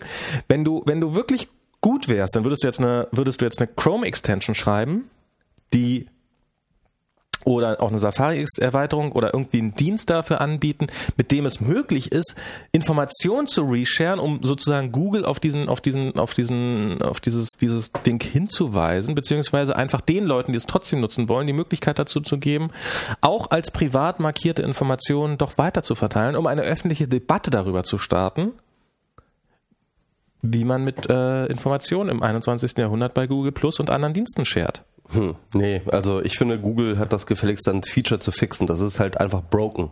Das ist wirklich broken. Ach. Diese Privacy-Scheiße bei Google Plus ist broken. Einfach nur broken. Ich und weiß ähm, nicht, der, vielleicht der, Dienst würde tausendmal geiler werden, wenn sie diese einfach diese Scheiße einfach mal sein lassen würden. Vielleicht werde ich ja langsam alt, aber ehrlich gesagt, darüber kann ich mir jetzt wirklich nur schwer Ja, weil du aufregen. halt es nicht benutzt und du, du, du, du hast es, du bist in diese ja, aber es Situation ist noch nur nicht ein gekommen. Copy and Paste weg. Ja, ey, das ist aber trotzdem nervig, Max. Na gut. Glaub es mir einfach. Gut. Mich Also. ist total genervt von Copy and Paste. Ja, genau. Und jetzt kannst du über Abgeordnetenwatch.de nicht ablästern, sondern Nein, das berichten. ist berichten. berichten. Nein, das ist. Die haben jetzt, äh, die haben jetzt angefangen auf Ko- Kommunalebene ähm, auch irgendwelche Kommunalparlamente äh, in Abgeordnetenwatch reinzuschalten. Und jetzt hat tatsächlich sich ein irgendein Kommunalpolitiker Abgeordneten.de abgemahnt, weil sie da seinen Namen auf dieser Webseite und ein Foto von ihm veröffentlichen. Der ist in einem öffentlich gewählten Amt. Also zum einen stelle ich mir die Frage, Bestimmt in der Piratenpartei, oder? nee, nee, in dieser anderen. Äh, rate mal, in welcher Partei? CDU? Hm, selbstverständlich. Das kann immer nur Piratenpartei oder CDU sein. Meinst du, die können mal koalieren? Das ist gemein, das ist gemein. Nee, aber ne, ja, der CDU, sowas über die CDU zu sagen, das kann nicht sein. nee, aber ähm, ja, und da hat er tatsächlich irgendwie äh, mal eben Abgeordnetenwatch ab. Und da, also welches Demokratieverständnis muss man haben, wenn man nicht damit leben kann, dass äh, der eigene Name auf einer Seite veröffentlicht wird, auf der steht so und so, so und so aus dem Landesamt äh, Wobei es sind relativ viele Informationen drüber. Also den Namen jetzt zu recherchieren dürfte nicht sonderlich schwer sein. Der Mann hat offensichtlich überhaupt gar kein Problem damit, pauschal im Internet aufzutauchen. Ähm, weil er hat eine Homepage, auf der auch sein Name steht. Ich habe mich auch gefragt, wie das dann bei Wahlflyern ist. Wählt mich, ich sag aber nicht, wer ich bin. Wählt Anonymous. Das wäre ein Verstoß gegen die Privatsphäre, wenn ihr raus, wenn ich sagen würde, we- wen ihr wählen sollt. Ja, äh, we- wen ihr wählen könnt. Ähm,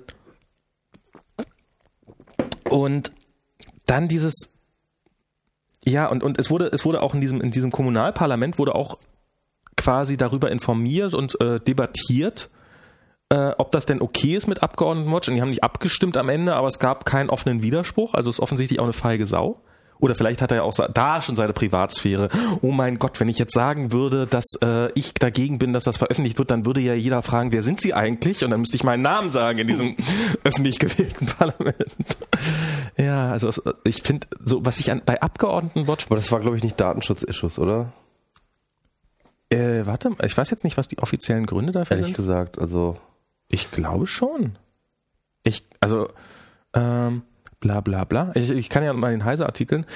Und ein äh, Ärger mit einem Kommunal. Ein Mitglied des Gemeinderats Geislingen forderte den Betreiber der Seite über seinen Anwalt auf, seine Profilseite aus dem Netz zu nehmen. Das berichtete der Trägerverein.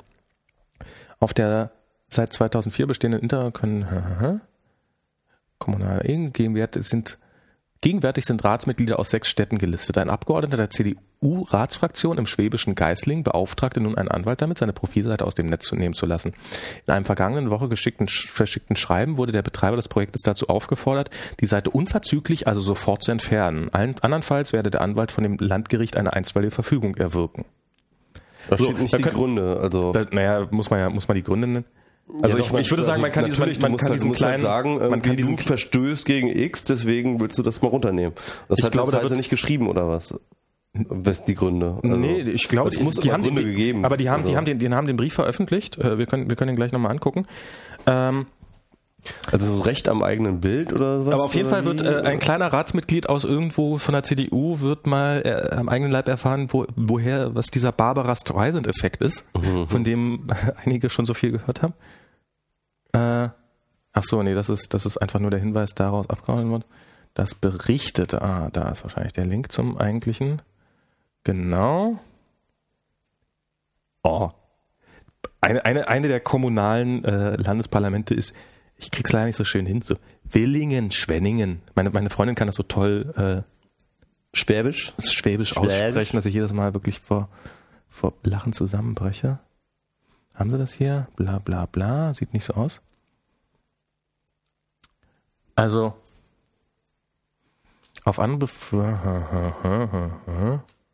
Offener Widerspruch. Der Widerstand gegen die Nennung seines Namens im Internet ist auch deswegen erstaunlich, weil der Ratsherr längst mit Name, Beruf, Anschrift, Telefonnummer, E-Mail-Adresse und Foto im Internet steht. Jeder, der will, kann sich seine Informationen auf dem offiziellen Stadtportal ansehen und dem Kommunalpolitiker eine E-Mail schreiben. Die Adresse ist praktischerweise direkt verlinkt.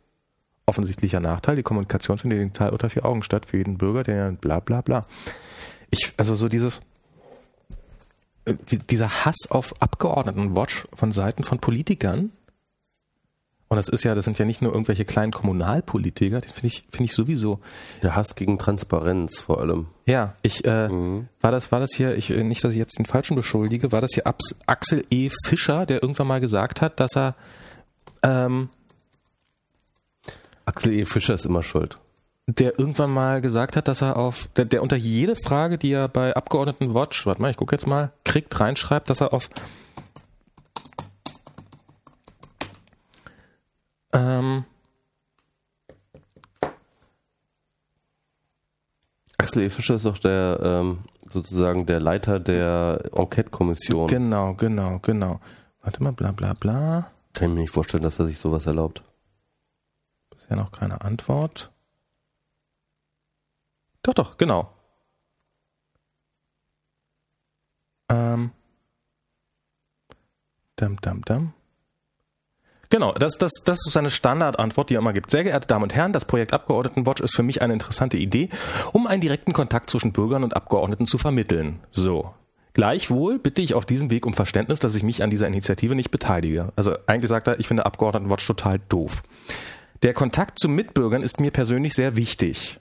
Das ist offensichtlich nicht der Fall, weil ansonsten würde Abgeordnetenwatch nutzen. Zum direkten Kontakt gehört für mich aber, dass mir die wesentlichen Daten, also zumindest die E-Mail-Adresse meines jeweiligen Gegenübers bekannt sind. Das ist natürlich interessant, wenn man mal mit äh, Herrn Axel Fischer auf einer Wahlkampfveranstaltung ist und ihn fragt, wie schaffen Sie es, so eine tolle äh, Politik zu machen, die immer so toll ist, dass er einem dann entgegenbrüllen wird, bevor Sie mir nicht Ihre E-Mail-Adresse geben, sage ich hier gar nichts. so, also ich habe mal die Vermutung, dass diese Regel trifft nicht immer. Über meine E-Mail-Adresse, bla bla bla, per Telefon, per Telefax oder aber per Post besteht jederzeit die Möglichkeit, mit mir Kontakt aufzunehmen. Per Abgeordnetenwatch nicht. Auf diese Weise wenden sich tägliche zahlreiche Mitbürger und Mitbürger Anliegen an mein Büro.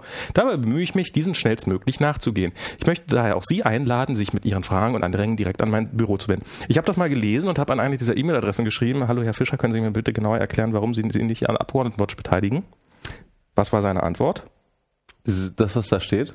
Ich habe keine Antwort bekommen. Ach so, okay. Also das ist auch offensichtlich eine Lüge. Okay. Ich habe wirklich eine sehr, sehr freundliche Mail geschrieben und ähm, ich habe einfach keine Antwort bekommen. Und der ist hier, ich glaube, der ist Leiter der Internet-Enquete-Kommission. Ja, das ist der Leiter also das ist, das ist, das ist so ein, Inter ein Netzversteher der CDU. Ah, ja, okay. Und ich finde es, ich finde es echt sagenhaft, so dieses, dieser, dieser Unwillen. Ich meine, er kann, er kriegt da Fragen gestellt und die Fragen sind gefiltert und die sind, äh, die sind in einem ehrlichen Ton. Und es geht, er, es ist die Möglichkeit für ihn, seine Politik zu vermitteln und er weigert sich mit der, Begrü mit, ja, mit der Begründung auf die Privatsphäre. Hm. Ja, äh, hier kommt, kommt gerade im Chat so, ich und 20.000 andere Trolle haben das genauso gemacht. Ist doch kein Wunder, dass er dir nicht antwortet. Ja, eben. Dafür gibt es sowas wie Abgeordnetenwatch, weil dann braucht er nicht 20.000 Leuten zu antworten, sondern braucht er nur einer Person zu antworten und alle können das nachlesen. Exakt das, was ich sage. Und entschuldige mal, ein Politiker, der nicht öffentlich auf eine Frage antworten will, das sollte man, das sollte man, also das sollte man tatsächlich sich überlegen zu verbieten. Zumindest solange die Frage nicht irgendwie, weil äh, der ist in einem öffentlichen Amt. Das ist, ist meine Aufgabe, ihn zu kontrollieren und äh, ihm Fragen stellen zu dürfen. Das ist mein Recht.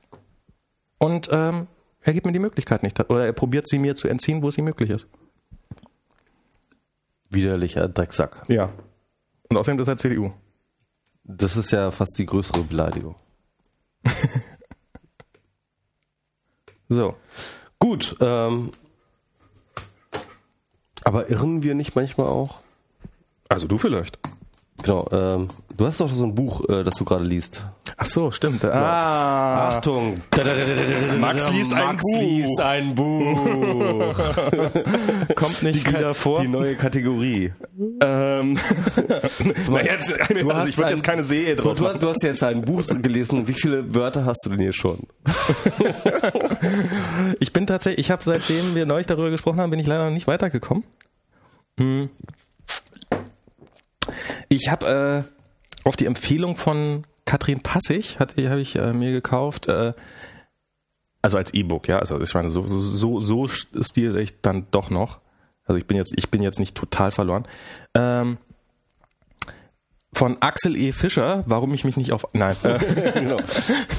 Warum ich nicht bei abgeholt äh, Everything is obvious as soon as you know, uh, uh, when we know the answer. Warte mal, jetzt muss ich jetzt mal hier meinen genauen Titel hier raussuchen. Warte mal. Ah, ah, ah. Kindle, da ist es. Mhm, Kindle iPad App startet. Everything is obvious once you know the answer. Also alles ist, alles ist äh, offensichtlich. Offensichtlich, sobald ich die Antwort, sobald wir die Antwort kennen. Mhm. Und es geht halt, äh, ist ein, von einem Sozialwissenschaftler, der eigentlich Physiker ist, geschriebenes Buch, ähm, der sich mit dem Vorwurf beschäftigt, dass die Sozialwissenschaften ja immer nur Sachen rausfinden, die sowieso von vornherein total klar sind. Also auch so mit so ein bisschen gesundem Menschenverstand total einfach kann man sowas rauskriegen. Und er sagt, ähm, nein, dem ist nicht so. Und er zerlegt diesen, also das ist jetzt so in den ersten Kapiteln, zerlegt, also probiert er diesen zuerst mal zu sagen, also dieser, dieser gesunde Menschenverstand oder wie er auf Englisch heißt eigentlich viel besser Common Sense, also dieses, ähm, das trifft es eigentlich auch viel eher, was es ist, ähm, weil das ist totaler Schwachsinn und ja, es hilft uns in vielen Alltagssituationen weiter, aber es schadet auch uns extrem oft. Und es ist eigentlich, eigentlich ist es total offensichtlich und jedem total nachvollziehbar, was er da schreibt. Das ist, äh, also eigentlich braucht man das Buch gar nicht zu lesen, sondern es ist von vornherein eh total klar. Dafür haben wir dann nämlich die Wissenschaft, um die paar Punkte abzuklären, die nicht von vornherein total offensichtlich sind. Also zum Beispiel, ähm, also mit anderen Worten, amerikanische Wissenschaftler haben jetzt herausgefunden, dass offensichtliche Dinge offensichtlich sind. Genau. ja. Ähm, aber er hat auch. genau. Und dass sie darum nicht abgeschafft werden dürfen. Also ja, ah, geht ihm okay. natürlich auch noch ein bisschen um Geld. Und also er hat so ein paar äh, sehr schöne Beispiele dafür. Also es gibt ja zum Beispiel dieses, was er gesagt hat, ist so in der, in der Physik zum Beispiel, es sind ja extrem viele Sachen extrem offensichtlich. Mhm. Also es ist so, wenn du irgendwie, du nimmst hier was und lässt es fallen und du weißt haargenau oder ziemlich genau, wo muss ich meine Hand hinhalten, um das aufzufangen und du hast ein Gefühl dafür, wie schwer ist etwas und trotzdem war Newton eine Revolution. Äh, trotzdem war Newton eine Revolution, genau. Und dann hat er dieses schöne Beispiel von der, von der Kanone, wenn, wenn, du eine Pistolenkugel, wenn du die so quasi horizontal wegschießt und wenn du gleichzeitig eine Kugel nimmst und sie fallen lässt, äh, was kommt eher auf den Boden ab? Die Pistolenkugel, die du weggeschossen hast oder die du einfach hast fallen lassen? Beides gleichzeitig. Beides gleichzeitig. Wissen wir nur dank der Wissenschaft. Die, äh, der Intuition gesunde Menschenverstand, würde, ja. die Intuition, vielleicht ist Intuition besser als gesunder Menschenverstand mhm, für ja. dieses Common Sense.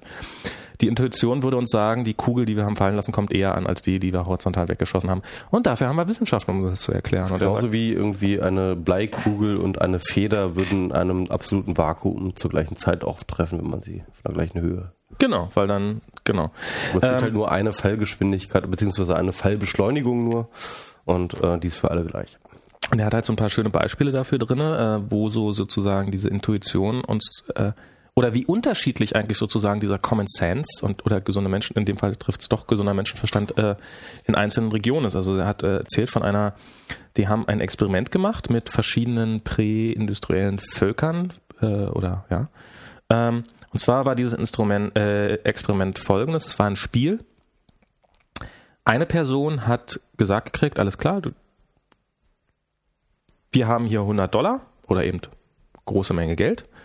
Ähm, da ist eine dir total unbekannte Person. Ähm,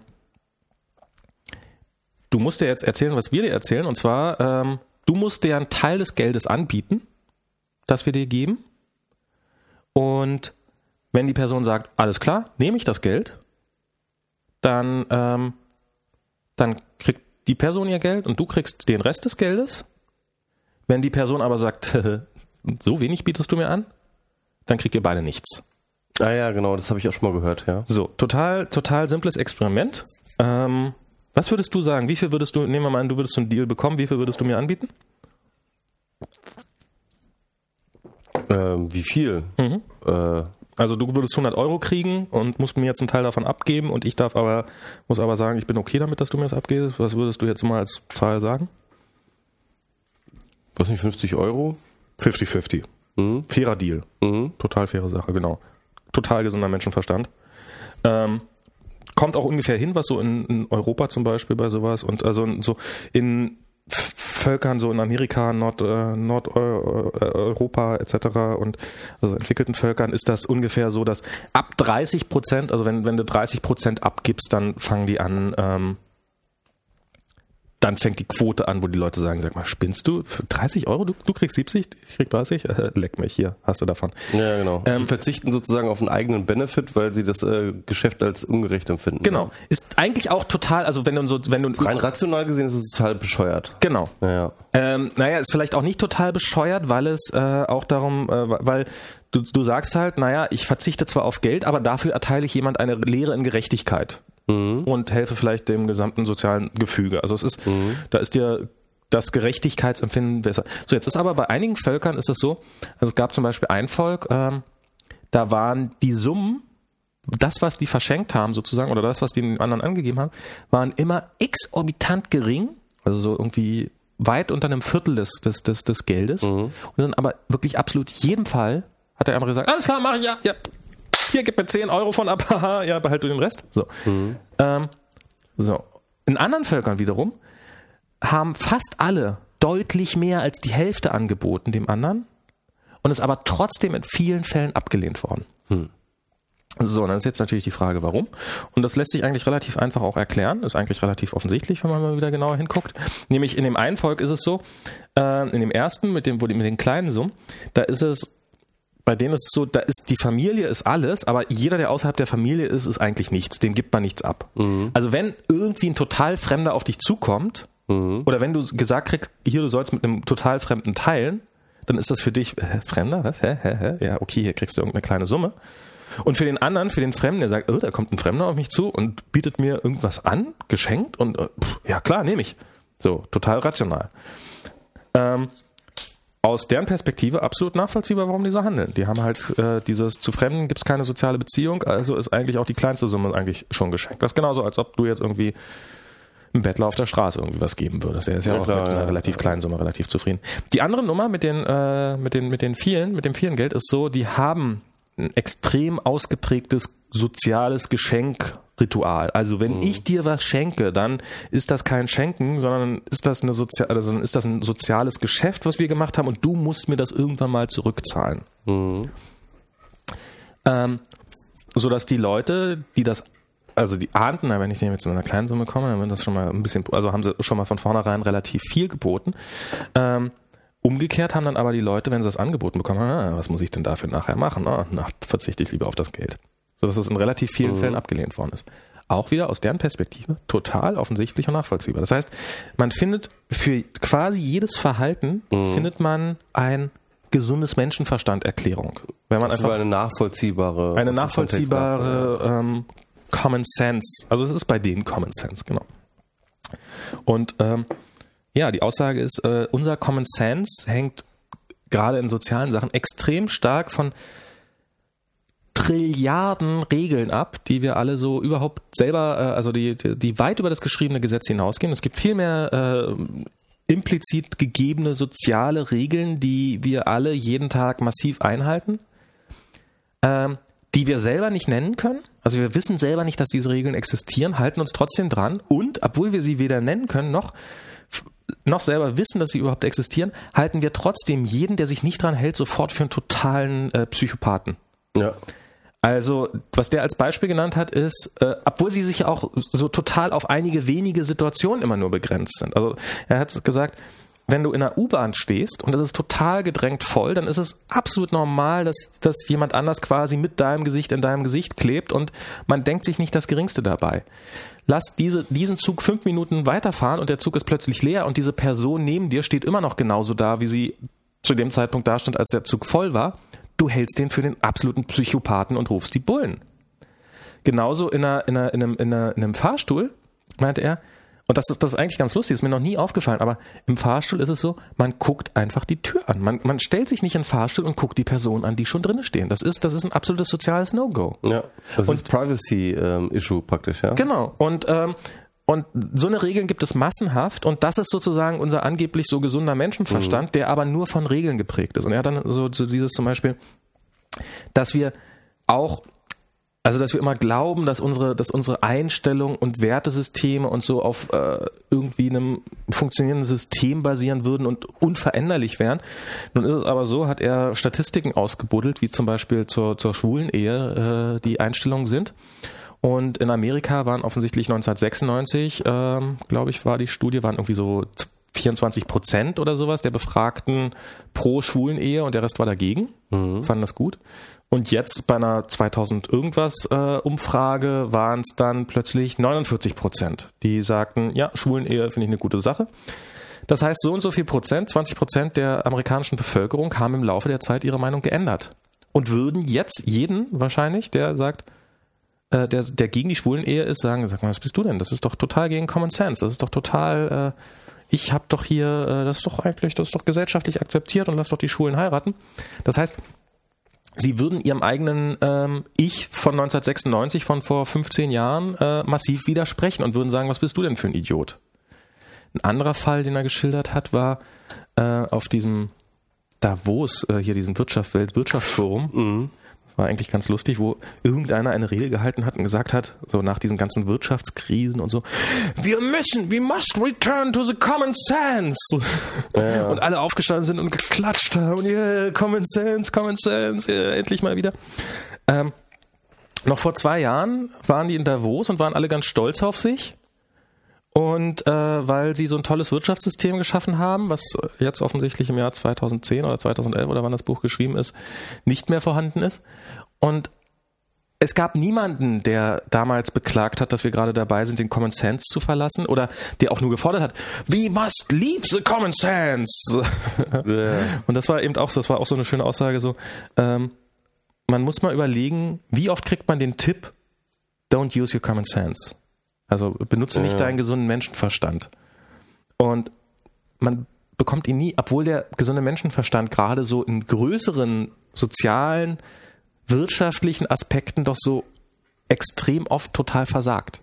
Und aber, aber ich finde das total interessant, weil das natürlich dann wiederum zurück auf unsere Debatte von vorhin wiederum ver verweist, äh, auf diese äh, Privacy-Regelung ne, und, und, und das sozusagen, ja, dass der andere du, dass du dem halt definitiv vertrauen musst und dass es soziale Regeln gibt, an denen er entlang sozusagen sich an eine Privacy hält oder nicht. Und das erinnert mich wieder dann zurück an Seda Gürüs, die äh, schon auf dem Kongress, äh, auf dem letzten äh, Chaos Communication Kongress diesen tollen Vortrag gehalten hat über äh, Privacy und äh, die Zukunft von Privacy und halt definitiv sagt, äh, es gibt halt, also sie hat die, sie unterscheidet da diese drei Modi von Privacy, wie man Privacy sehen kann als Privacy is Control, Privacy is Confidentiality, äh, Confidentiality und äh, Privacy is a Practice. Mhm und ähm, halt relativ klar macht, dass eigentlich Privacy as Control und Privacy as Confidentiality, ähm, dass das äh, tot ist, ja, dass das nicht weiterführbar ist. Im Grunde genommen diese Kontrollverlust-These, ähm, ähm,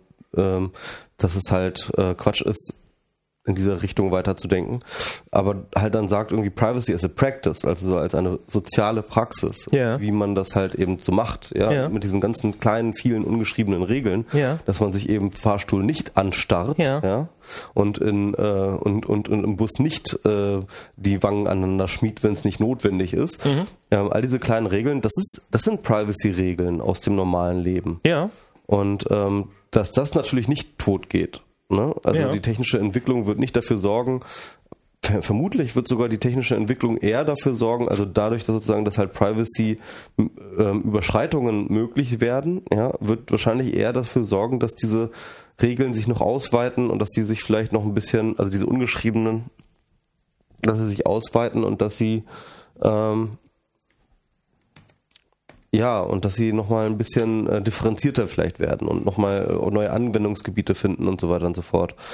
Ähm, halt wie ich halt dann auch, glaube ich, ganz instinktiv oder nicht instinktiv, aber durchaus mir schon Gedanken mache, wenn ich jemandes Blog, äh, äh jemandes Google Plus Post äh, wieder veröffentliche, ob das jetzt tatsächlich seine, seine, seine Privacy violaten könnte, ja, mhm. und wo ich mir dann denke, ähm, obwohl er es anders definiert hat, indem er sozusagen eine bestimmte Informationen mit seinen Kreisen geshared hat, setze ich mich trotzdem drüber hinweg, weil ja. ich nicht glaube, dass seine Privacy dadurch violated wird. Mhm. Und, ähm, und ich glaube, ähm, Privacy as a Practice ist natürlich ein komplexes, eine komplexe Sache und es ist nichts, worauf man sich verlassen kann. Ja.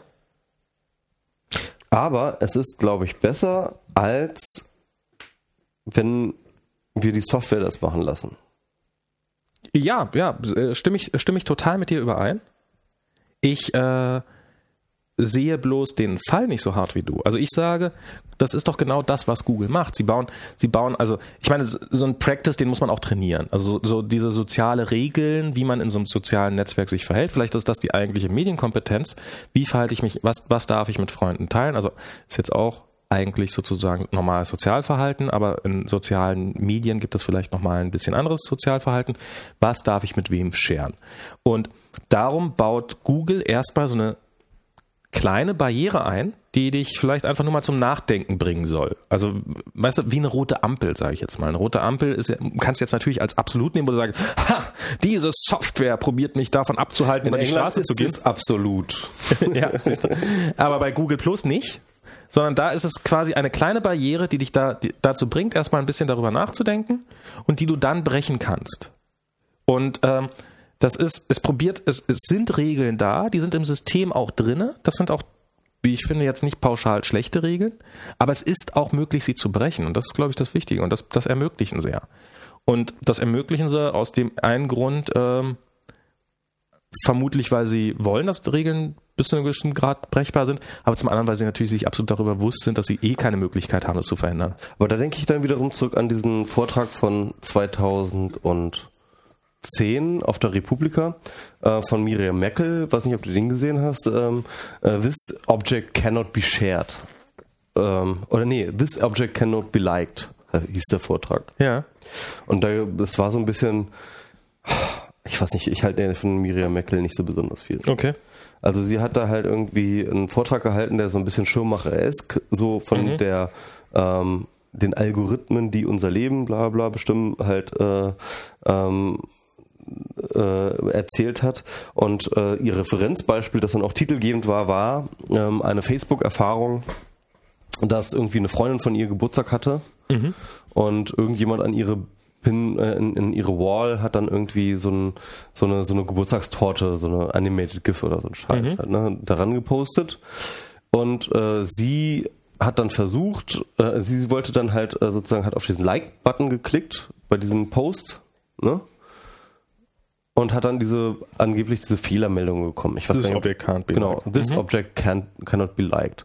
Und dann hat sie daraus dann sozusagen ihren ganzen Diskurs sozusagen aufgemacht, von wegen, wie die Algorithmen ihre Regeln und so weiter und so fort bestimmen, was sie überhaupt nicht verstanden hat. Und was sie anscheinend noch nicht mal versucht hat zu reflektieren, war, ähm, dass ähm, dass das natürlich die Privacy-Einstellung derjenigen Person war, die dann mhm. diese, ähm, ähm, äh, diese, diese ähm, ähm, Torte geschert hat, ja. Und ähm, oder beziehungsweise wahrscheinlich im Nachhinein sogar verändert hat. Ähm, und das heißt mit anderen Worten, und, und, und der Witz war, dass sie halt in diesem ganzen Vortrag dann halt die, die Wichtigkeit äh, davon ähm, mal hochgehalten hat, dass äh, Privacy in sozialen Netzwerken ja noch viel wichtiger werden sollte und so weiter und so fort. Und dass halt sie über diesen Widerspruch überhaupt nicht gesehen hat. Also sie hat, sie hat, sie hat überhaupt nicht reflektiert, was es damit auf sich hat, sondern hat einfach nur gesagt, und da sind die bösen Algorithmen und die haben mir das verboten und etc. so und hat überhaupt nicht überlegt, wie, warum sie es ihr verboten haben und was dahinter steckt und das ist halt sozusagen Privacy-Einstellungen sind, die halt ähm, dann, wie gesagt, der übliche Pain in the Ass in sozialen mhm. Netzwerken mhm. angeht. Und ähm, das hat sie überhaupt nicht reflektiert. Und, ähm, und, und, und da ist dann halt wieder der Punkt, wo ich dann sage, deswegen sollte, sollten diese Dinge nicht von der Software vorgegeben sein. Ich sollte nicht per Software den Leuten ähm, es ist so ein bisschen dieses Privacy äh, äh, äh Code is Law Ding von ähm, ähm, also Code is Law Ding von Lawrence Lessig damals. Ähm, dass er sagt halt, ähm, Code, und das wär ein Code, welche Restrictions wir dort einbauen, ähm, die haben eine gewisse ja, normative Kraft, ja, wie eben Gesetze. Mhm. Ähm, und wenn ähm, wir halt eben solche, und, und, und, und das habe ich auch schon mal geschrieben, dass eben die diese Privacy Rules und diese Einstellung von Privacy in sozialen Netzwerken dazu führt, dass dann eben so eine Art, ja, unübertretbare Gesetze passieren.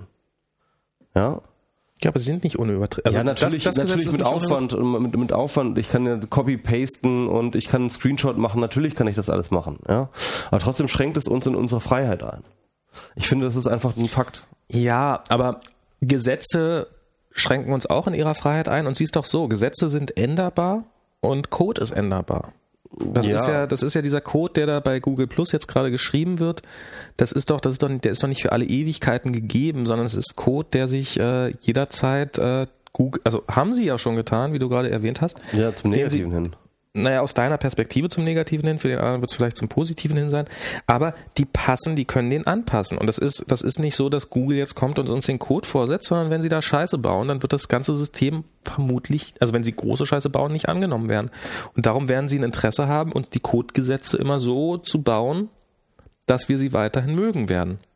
Und dass, dass, wir, dass wir sagen, ja, das ist was ein System, in dem wir uns wohlfühlen. Ja, das Problem ist halt, dass die äh, Privacy-Heulsusen und Pissnelken halt immer am lautesten schreien.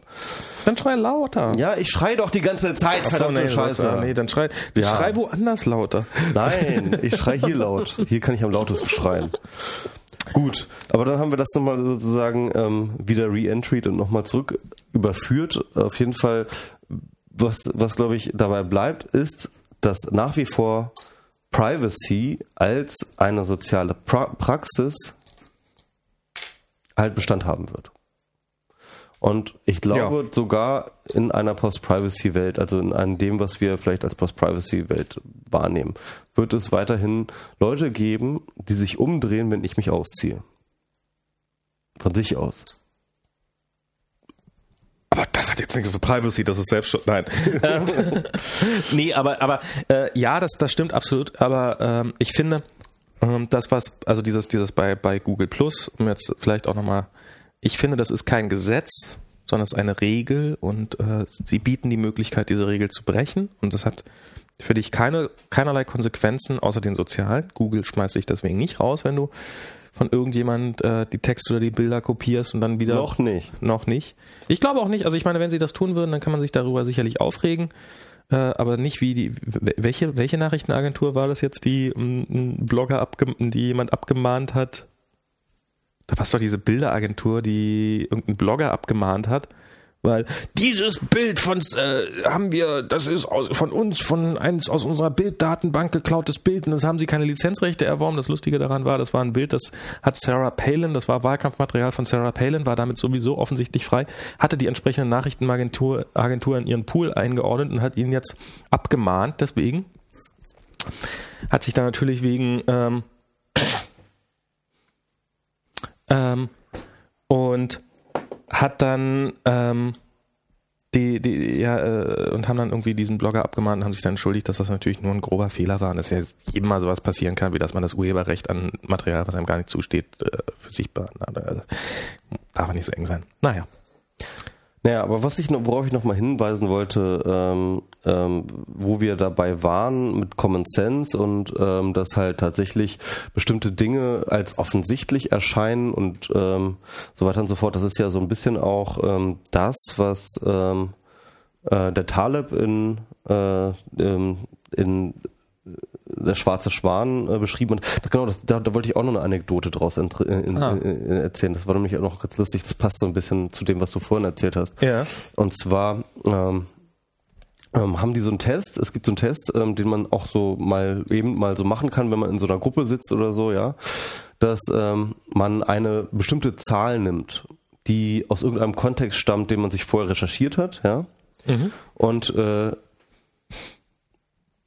ähm, dann die Leute fragt, ähm, wie hoch diese Zahl sein würde. Und ähm, mit wie viel Prozent Wahrscheinlichkeit sie glauben, recht zu haben. Also das heißt, ähm, man nimmt jetzt zum Beispiel sagen, sagen wir mal so die Bevölkerung von äh, die Bevölkerungszahl von Nigeria, ja, hm? das ist wahrscheinlich eine Zahl, die die meisten Leute nicht im Kopf haben und selten gesehen haben oder wie auch mhm. immer und jetzt nicht irgendwie wissen, so, sondern ich sag jetzt mal 8 Millionen und ja, ich genau. gucke mal in der Wikipedia nach. 8 Millionen und dann sollst du dazu sagen, ähm, mit wie vieler Wahrscheinlichkeit du sozusagen, ah nee, guck mal, du, du sollst eine Range geben, genau, genau, genau, genau. Ähm, das ist jetzt noch ein bisschen anders. Du sollst eine Range geben, bei der du dich ähm, äh, bei der du irgendwie dann sagen kannst, dass du so und so viel äh, Prozent sicher bist, dass, dass äh, diese Zahl in dieser Range liegt. Ja? Also du sagst halt zum Beispiel. Oh, lag ich weiter neben. Ja, ja, genau. Also es passiert, passiert halt öfters, ja. ja. Aber du sollst halt sagen. 152 okay, Millionen Sitz. Äh, genau, du sollst halt sagen, ähm, gib mir eine Range für die Zahl, für die, äh, für die äh, Bevölkerungsanzahl in Nigeria an, mhm. bei der du dir 80 Prozent sicher bist, dass sie in diesem, in dieser Range liegt. Ja. Und die Leute sind so fail da drin, ja, obwohl du die völlig frei definieren kannst. Du kannst sagen, von 1 bis 2 Milliarden, ja, kannst du alles sagen, so, ja, und dann kannst du, und dann kannst du dir natürlich sicher sein, aber die Leute ähm, ähm, geben dann äh, kleinere Ranges an und liegen alle so dermaßen daneben und ähm, hat dann, das ist ein schönes Experiment, das zeigt einfach, dass man, ähm, dass man sein Wissen oder, oder, oder auch seine Einschätzungsfähigkeit von bestimmten Dingen äh, grundsätzlich immer überschätzt. Mhm. Naja.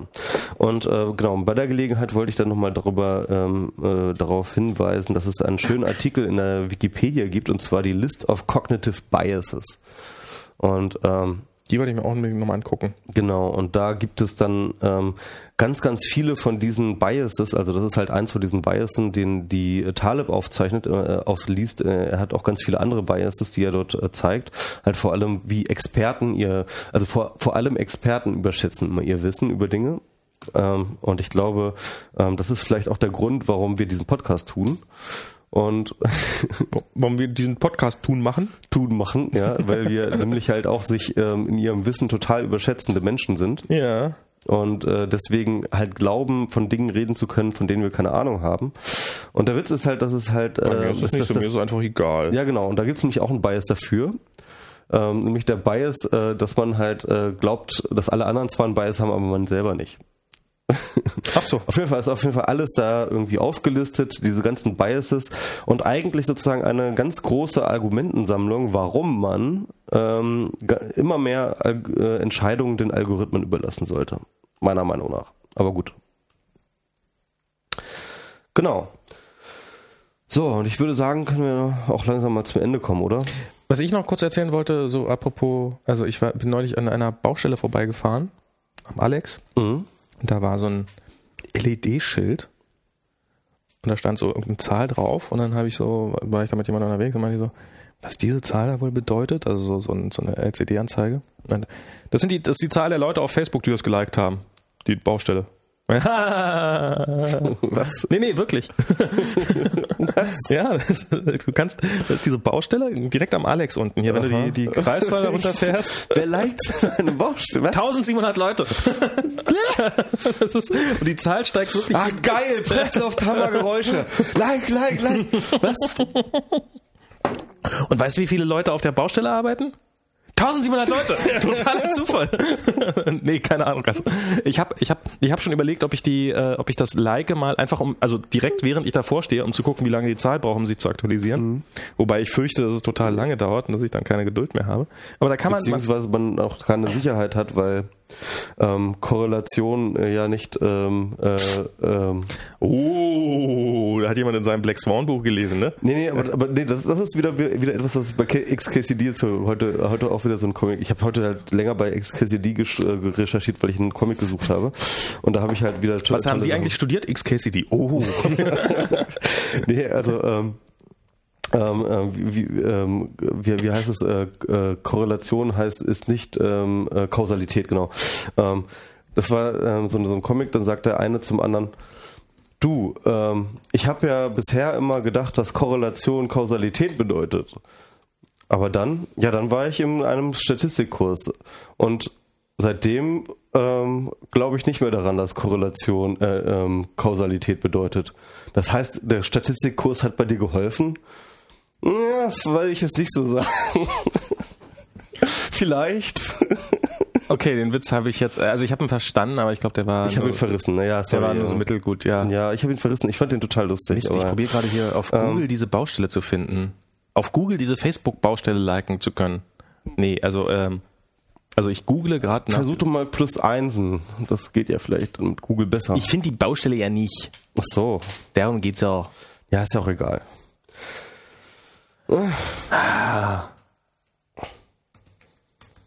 Ja, genau. Der Chat meint, Comics nacherzählen ist eher so, geht so. Ja, ja, ich hab's, ich hab's, ja, ich hab's ver- verkackt, okay. Aber das ist jetzt Korrelation und Kausalität zu gesehen. Ne? Das ist jetzt, vielleicht hat der ihr Chat das auch total äh, aus anderen Zusammenhang gemeint.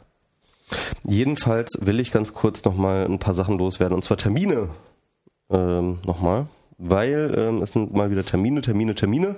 Ich bin ähm, am Samstag, morgen nämlich äh, ab 11 in einem, ähm, in, in, bei D-Radio Wissen zu hören im CT-Talk ähm, zum Social Networks, moderiert von Jürgen Kuri und anwesend werden sein Analyst und Don Dahlmann und ich, wir werden uns darüber äh, kloppen, über das, was wir heute auch schon uns gekloppt haben, über Social Networks. Kann man sich mit Don Dahlmann kloppen? Ich weiß es nicht, ich werde es ausprobieren. Also ich würde mich auf jeden Fall mit Analyst, wie immer, kloppen. Hast du dich mit der schon so oft gekloppt? Ich habe mich ein paar Mal mit der, also was heißt gekloppt? Also wir haben uns, wir haben da, wir haben mehrmals äh, äh, diskutiert, öffentlich. Also in Blogs in äh, nicht verbaler Form. Ah, okay. Und Genau. Äh, Und der nächsten Termin, den ich auch noch ankündigen wollte, ist, ich bin in Tübingen. Ich nehme an, nicht allzu viele Leute bei uns ähm, im äh, Podcast äh, werden aus Tübingen kommen, aber wenn das der Fall sein sollte, ich bin in Tübingen am 8 und da 18. bin ich mir zu 80 Prozent sicher. Genau. Ich bin in Tübingen ab irgendwie 18.30 Uhr an der Uni, halte ich einen Vortrag über den Kontrollverlust und äh, das ist wohl offen und da kann jeder hinkommen. Da gibt es auch eine Pressemitteilung zu. Ich weiß nicht, ob da irgendjemand das abdruckt, aber In Tübingen. Genau in Tübingen an der Uni. Michael Seemann in Tü zu Gast in Tübingen. Zu Gast in Tübingen, ja. Menschen und Kinder. Warst du da schon mal? ich war noch nie da und das ist, glaube ich, echt, das ist echt schwierig, dahin zu kommen. Also ich habe es recherchiert, mit dem Zug äh, würde man äh, original nicht kürzer als neun Stunden hin brauchen. Wo ist das denn? Das ist halt relativ Direkt nah. Es ist, Potsdam. ist eigentlich relativ nah an Stuttgart. Also was heißt Ja. relativ? Also man braucht da irgendwie, irgendwie noch mal eine Stunde irgendwie von Stuttgart mit dem Bus muss man da glaube ich fahren ähm, nach Tübingen. Und äh, ja, Stuttgart ist ja schon noch eine Strecke und äh, dann irgendwie muss man dann noch voll lange auf den Bus warten und hast du nicht gesehen, das ist auf jeden Fall ganz schön Pain in the ass. Das ist halt praktisch wie Privacy in Social Networks ist halt nach Tübingen zu kommen. Aber ich werde es trotzdem auf mich nehmen und dort sozusagen so ein Re-Entry in den akademischen Diskurs wagen. Ein Um- Re-Entry in den akademischen. Okay. Genau. Und dort äh, die Kontrollverlustthese das erste Mal sozusagen in diesem akademischen Diskurs einmal vorstellen. Ja, das war's dann so von meiner Seite. Und ich muss mal ganz kurz einen MS Pro pullen, aber du kannst dich ja schon mal verabschieden. Ja, dann verabschiede ich mich doch einfach schon mal. Oder genau, dann verabschiede ich mich auch gleich. Also das, das schaffen wir jetzt noch. Das schaffst du jetzt noch ohne Pissen zu. Ja. Na gut. Ich spreche extra langsam, damit du es vielleicht doch nicht mehr schaffst. So, er wird echt schon nervös. Hast du noch irgendwas loszuwerden? Äh, lass mich mal kurz nachdenken. Ah, ich weiß nicht. Ach, warte mal, das eine Thema. Mach ihn! Hatte ich das schon mit der Baustelle erzählt? Gibt bestimmt noch mehr Baustellen, von denen du erzählen willst. Ja, ja, ja. Max! Ah, da ist so eine Baustelle, die. Ah, gestern auf der Veranstaltung, auf der ich gestern war, da hat der eine so wirklich so. So, so, weißt du, da ging es nur um Weinsaufen, er hat dann über den Wein erzählt, so unser Wein ist mit Abstand und bla bla bla. Und der kam dann so von Höchstchen auf Stöckchen und er hat dann so über seine, wie er nach Deutschland gekommen Das ist ja total so, interessant, Max. Ja, das, er hat einfach nicht. Okay, der Michi muss pissen, darum würde ich sagen, äh, macht euch einen schönen Abend, geht, Genau. geht auch, jetzt könnt ihr auch auf Klo gehen und der Michi ist sofort weg. Tschüss, Bis demnächst. bis zum nächsten Mal. Tschüss.